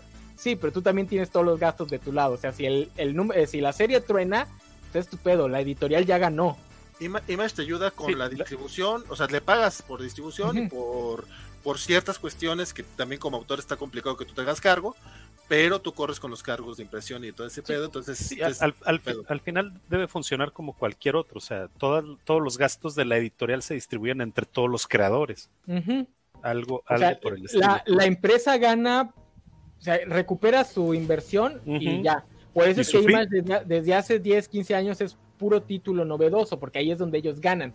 Cuando un título ya se hace muy, muy famoso y la pega muy duro, ellos ya no ganan tanto porque justamente ahí es cuando ya empieza a ganar el autor y, su- y los autores más bien. y, claro. esa, y esa es la razón por la que ves todo el Miller World en Panini, este, Ajá. que es de Image, este, ves este Oblivion Song, lo publicó Televisa cuando todavía tenía intención de publicar cosas indies, ya no tiene intención de publicar cosas indies y ya perdió los derechos de Alien y Depredador, por cierto.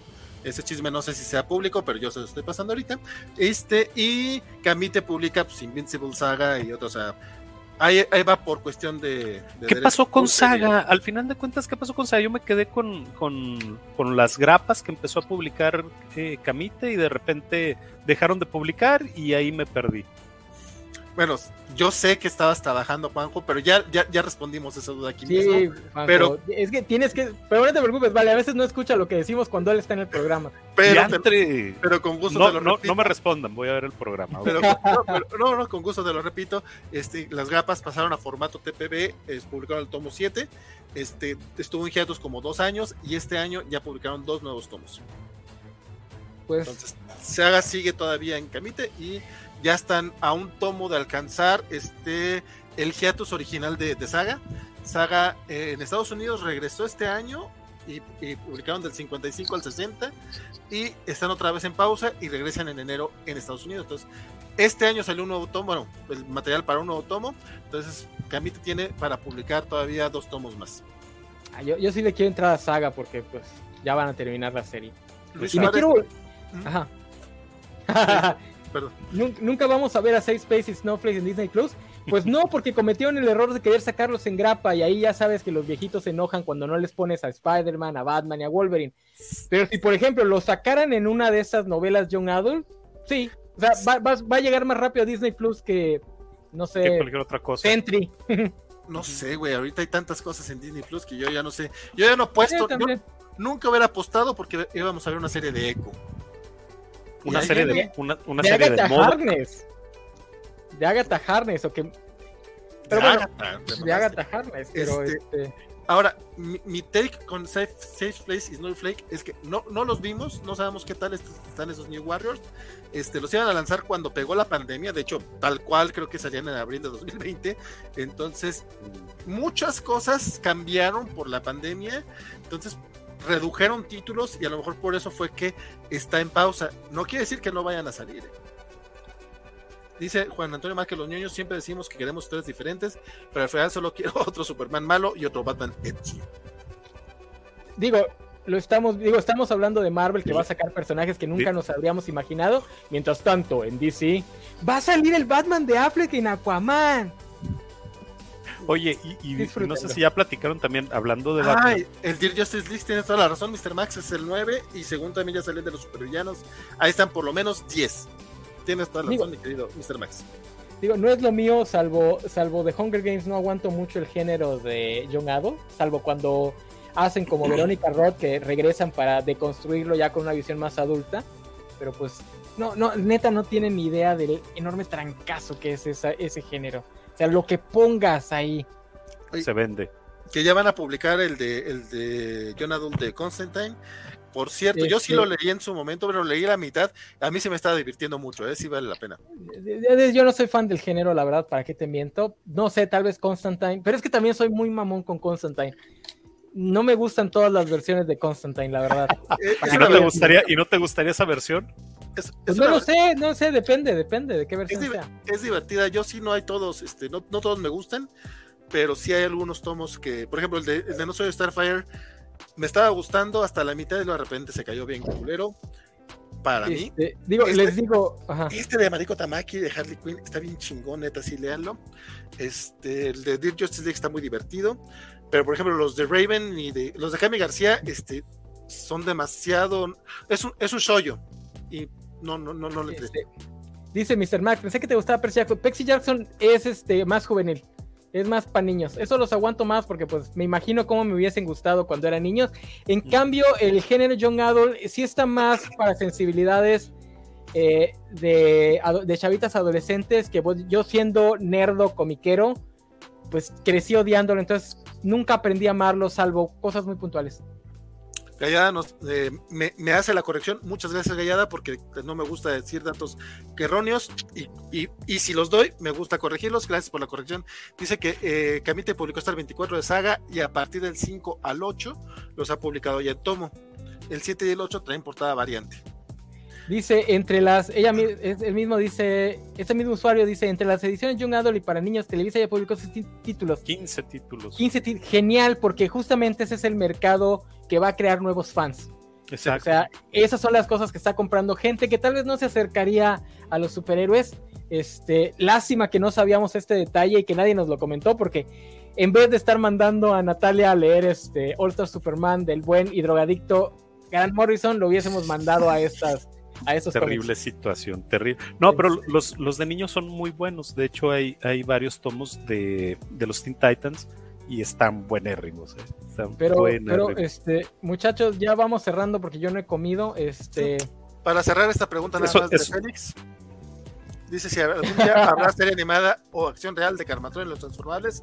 Lo veo poco probable, pero pues ya depende de, de Susi Romero y la gente que se quedó con los derechos de Carmatron. Eh, no se me da tan mala la idea.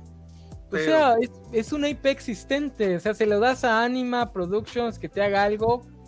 Pero pues luego podría los, revivir. los creadores aquí mexicanos se ponen sus moños como si estuvieran defendiendo eh, la obra literaria digna del premio Nobel. Digo, es como el caso del hijo del santo que nunca le permitió a Del Toro hacer la película de su papá, que porque no. Digo, tal vez, tal vez las sensibilidades del hijo del santo y las del toro son completamente opuestas, pero. Qué tonto. No, Eh, pero- o sea, sí, tonto. Pudo, haber, pudo haber catapultado, pudo haber catapultado esa IP a maneras. puede es todavía, ya- en algún momento, ¿no? Sí, cuando El se ego, muere el, el ego no lo va a dejar, güey. O sea, porque aunque no te guste lo que haga del toro, y aunque tal vez no vaya a ser la gran, la- el gran éxito comercial, va a, capa- va a catapultar tu IP a un nivel en el que después vas a poder vendérsela a otro que haga lo que tú quieres. Exacto. O sea, una vez que flopee la película de Del Toro, pero que todo mundo le aplauda, este, pues ya los gringos van a conocer al santo, ya vas a poder ir con otra empresa a decirle, oye, me hazme un reboot de esto mismo, pero ahora hazlo así. De esta manera. Exacto. Pero pues así somos los mexicanos. Digo, yo pensaría, yo pensaría que editoriales mexicanas se estarían peleando los derechos de cosas como Calimán, como, como este Fantomas y demás, justamente para hacer series, para hacer cosas, para hacer, pues para mantener vivas estas IPs que ya tienen cierto renombre.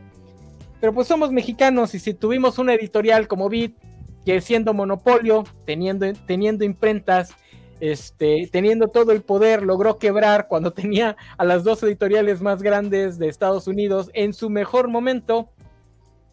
La segunda generación fue la que le echó a perder, güey. Eso es lo que pasó realmente. O sea, pero digo, a lo que voy es, si tienes todo a tu favor y aún así, Por- La porque, la cajeteas. primer, porque la primera generación sí lo hizo, hizo y hicieron telenovelas basadas en, en sus obras originales. güey. La segunda generación fue la que echó toda la, a la borda. Pero bueno, pero bueno, recuerden creo que ya platicaron de ello. como dijo Vale, compren las cosas originales en sus puestos este, oficiales. Este, no sean como yo y no pirateen tanto. Yo tengo la excusa de que soy campechano y tengo un abuelo británico, así que la piratería corre por mis venas.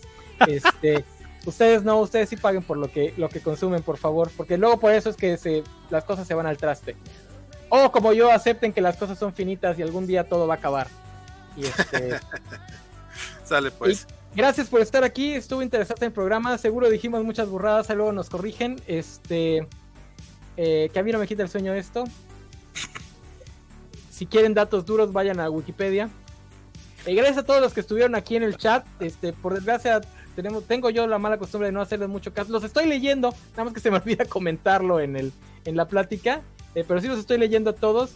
Este, Fresco 91, 11, 91, Mario Rodríguez, este, Mr. Mac, que siempre anda por aquí. Félix, que hoy llegó tarde, Tache, le vamos a bajar puntos en el, en el, en el Excel de los, de los este, espectadores más queridos. Callada, este, 111. Luego, más temprano estaba Bernardo, estaba Jus Ríos, estaba el Gámez por aquí, que no sé, no ah, veniste porque querías pasar tiempo con tu esposa y aquí andas. Gámez, la porra te saluda, güey. Cisaya. ¿Por qué? Este, por, pues un comentario que puso al rato, güey, hace rato. Ah, Pero igual también nomás, güey. Gracias a todos, esto fue este Cobachando. La próxima semana viene el Charlie, a menos que pues la vida se nos interponga, porque esto de estar los sábados cuando ya regresamos a la normalidad es un poquito difícil. Eh, viene el Charlie, trae un amigo, vamos a hablar, ¿de qué vamos a hablar? Vamos a hablar de... este, sí, supuestamente. Este, vamos a hablar de los mejores videos musicales iba a decir de los 90, pero yo, la neta, no. Yo, yo estaba muy chavito en los 90, yo no podría hablar más que el 98 y del 99. Entonces, de todos, para que también, si bien el Juanjo puede hablarnos de cuando los videos musicales se los tenía que contar la radio, porque no había televisión, este, para que el Vale pueda hablar de los videos musicales del principio de los 90, si es que viene, digo, no sé. Este, para que los que vengan puedan hablar de los que le tocaron, ¿no? Y pelearnos cuál fue la mejor época del video musical. Porque todos sabemos que el video musical ya está muerto, porque cuando cumples 30, todo lo que viene después, después de que cumples 30 ya no existe. Entonces vamos a decir que los videos musicales ya no existen. Este, eh, pero bueno, ¿cuál fue el mejor? Digo, ahí ya nos decían Dude Evolution, este, el Vale dice Thriller, que pues iba a estar difícil discutir que, Thriller no es el mejor. Eh, no sé, Baby One More Time. Yo digo que el mejor de, de Britney es Upside Down Again pero bueno, ahí, ahí lo veremos con los que sea que vengan ese día. No sé quiénes vayan a venir. Eh, después yo quiero un programa de cancelar a, a, J.R. Tolkien para hablar de la saga de Tolkien con una mirada un poquito más crítica, pero lo propuse en el, chat y como que nadie le interesó, así que igual y no. No, ¿cómo no? le, eh, interesó a Sofi y seguramente este, Jorge pudiera acudir al programa. Yo creí que ibas a, pues, yo creí que ibas a anunciar el programa de cancelando a Vale por lo de Fenomenoide. No, ese está en el aire, lo tenemos como comodín por, por si alguno nos falla, para allá, y además Vale nos dio tiempo para armar mejor su defensa, porque pues sabe que no tiene muchos argumentos. Entonces vamos a darle chance. Yo que yo que, quería ver este más capítulos de, Tiny Toons y hasta ahorita Tiny Toons también envejeció. Yo no, yo no he visto, yo no he vuelto a ver Tiny Toons. Yo vi el peor capítulo de Fenomenoide y el peor capítulo de Animaniacs y Fenomenoide se lo sigue llevando de calle aunque admito que es cuestión de sensibilidad. Esto probablemente a ti te guste más el slapstick y no tanto la, la, narración de, de, una historia X, que además, bueno, ahí lo hablaremos cuando hagamos ese programa. no, hizo, Tiny Toon. está, el, el, humor de Fenomenoide es más todavía de, de absurdo. Es todavía más absurdo que el de... No, no, tiene, tiene humor absurdo, sí, tiene partes que están hechas este, para, para, Específicamente para, eso. Escenas específicas, pero todo el, todo el humor de Fenómeno se basa en que se está burlando de cosas muy específicas de la más media, que ahí sí les admito, si no te tocó y si no conoces de lo que está hablando, ni siquiera lo vas a interpretar como, como humor. Pero bueno, de eso hablaremos cuando hablemos de ello. Este, yo eh, vale, ¿dónde te pueden encontrar? Aparte de en la cama de Isaac. Este, en la cama de Zack, este, no he estado últimamente porque la esposa ya nos regañó, pero este, a mí me pueden encontrar en, Twitter, estoy como arroba vale-garcía, este, ahí donde me pueden seguir. Honestamente no sé por qué quisieran seguirme, pero si quieren, pues ahí estoy. Y también a través de las redes covachas, recuerden que estamos en, Twitter, Facebook, Instagram y a veces en TikTok como arroba MX la covacha o la covacha MX, cualquiera de las dos así los encuentran. Que por cierto, ya vi que hay varios cobachos haciendo sus TikToks y no hacen TikToks cobachos, ¿eh? Yo tengo la excusa de que ya no hago sus TikToks para ver, para estar ahí de morbosón y no para, para subir videos. Hombre, Pero otros cobachos. Yo, yo veo cobachos que, bueno, luego te cuento porque luego se enoja Games. este, a Isaac no lo pueden encontrar en ningún lado. Él es una persona sensata que no usa redes sociales. Este, pero nos van a encontrar a los tres, a Vale, Isaac y a mí, Emoa, este, hablando de, de Sandman eh, esta Oye, semana. Qué buena idea tuviste, ¿eh? No, no, no crea, no, ah, ah, no, pero es que ya no está Isaac. Qué buena idea tuvo Isaac, ¿eh? De, de, de, de, hablar de Sandman en un club de lectura, no como que se hubiera ocurrido a alguien más. Hola, Juan. no te creas, Juanjo este, está llevando su propio club de lectura con juegos de, de que, que, que, la semana, que la semana pasada, este, no, no es cierto, el Juanjo fue idea de Juanjo, ahí se lo robamos. Digo que también un club de lectura de, de Sandman es también como que una obviedad. Este, oh. Pero me está empezando a preocupar porque la semana pasada se empezaron a quejar cuando Isaac y yo nos pusimos de ñoños. Y, papás, ¿Quién? hablar de Sandman, los, los, nuestros espectadores, hablar ah. de Sandman y no meterse en lo mega, mega ñoño que es, es un insulto. Y digo, si aquí nos viene a decir Bernardo que es que, es que Gaiman eh, se pone mamoncito, eh, ya me está empezando a preocupar ese programa porque ¿Ustedes se van a poner mamoncitos? Hijo, no puedes hablar de Sandman sin ponerte mamoncito. O sea, para los estándares de lo que están considerando mamoncito. Define, define mamoncito. Se van a poner mamoncitos. O sea, ponerte, ponerte a hablar de cosas de cultura general y de dónde ah, saca las ideas Gaiman. Gaiman, si no, ¿para qué hablas de Sandman? O sea, Exactamente. O sea. O sea. O sea, o sea, güey. Bueno, este, ya, ya, ya veremos qué pasa. Ya veremos. Digo, igual nos ponemos a, nos ponemos a decir estupideces. Digo, uno nunca sabe. Este, Juanjo, aunque llegase tarde, ¿dónde te pueden encontrar? Oigan, pues gracias. Eh, me encuentran en mi Insta, jj-burciaga. Y, y, pues ahí andamos eh, para lo que se ofrezca. Ok, pues yo fui el enano, a mí me pueden encontrar en reseñas enanas, que ahorita estoy, que ni sé por qué me, me, preocupa, pero estoy retrasado subiendo los, los programas, porque pues resulta que en vacaciones trabajo menos que cuando estoy trabajando, así que, ¿quién, ¿quién lo pensaría? me, sale lo huevón en las vacaciones. Pero bueno, ahí está reseñas enanas, estoy reseñando The Ultimate, ya casi termino. Y justamente voy a empezar a reseñar la etapa más tópica, eh, Grand Theft America, que trata sobre, sobre cómo los países se invaden mutuamente por miedo a que los invadan antes. Este, que por desgracia, ¿quién lo iba a pensar? 20 años después. Es Aplicó. Tópico, es tópico y resulta que ahora la gente estaba de acuerdo con Bush y, es, y, defiende el hecho de, de invadir un país porque pues porque dicen que tenían ahí armas de destrucción masiva y que eran muy malos con su propia gente.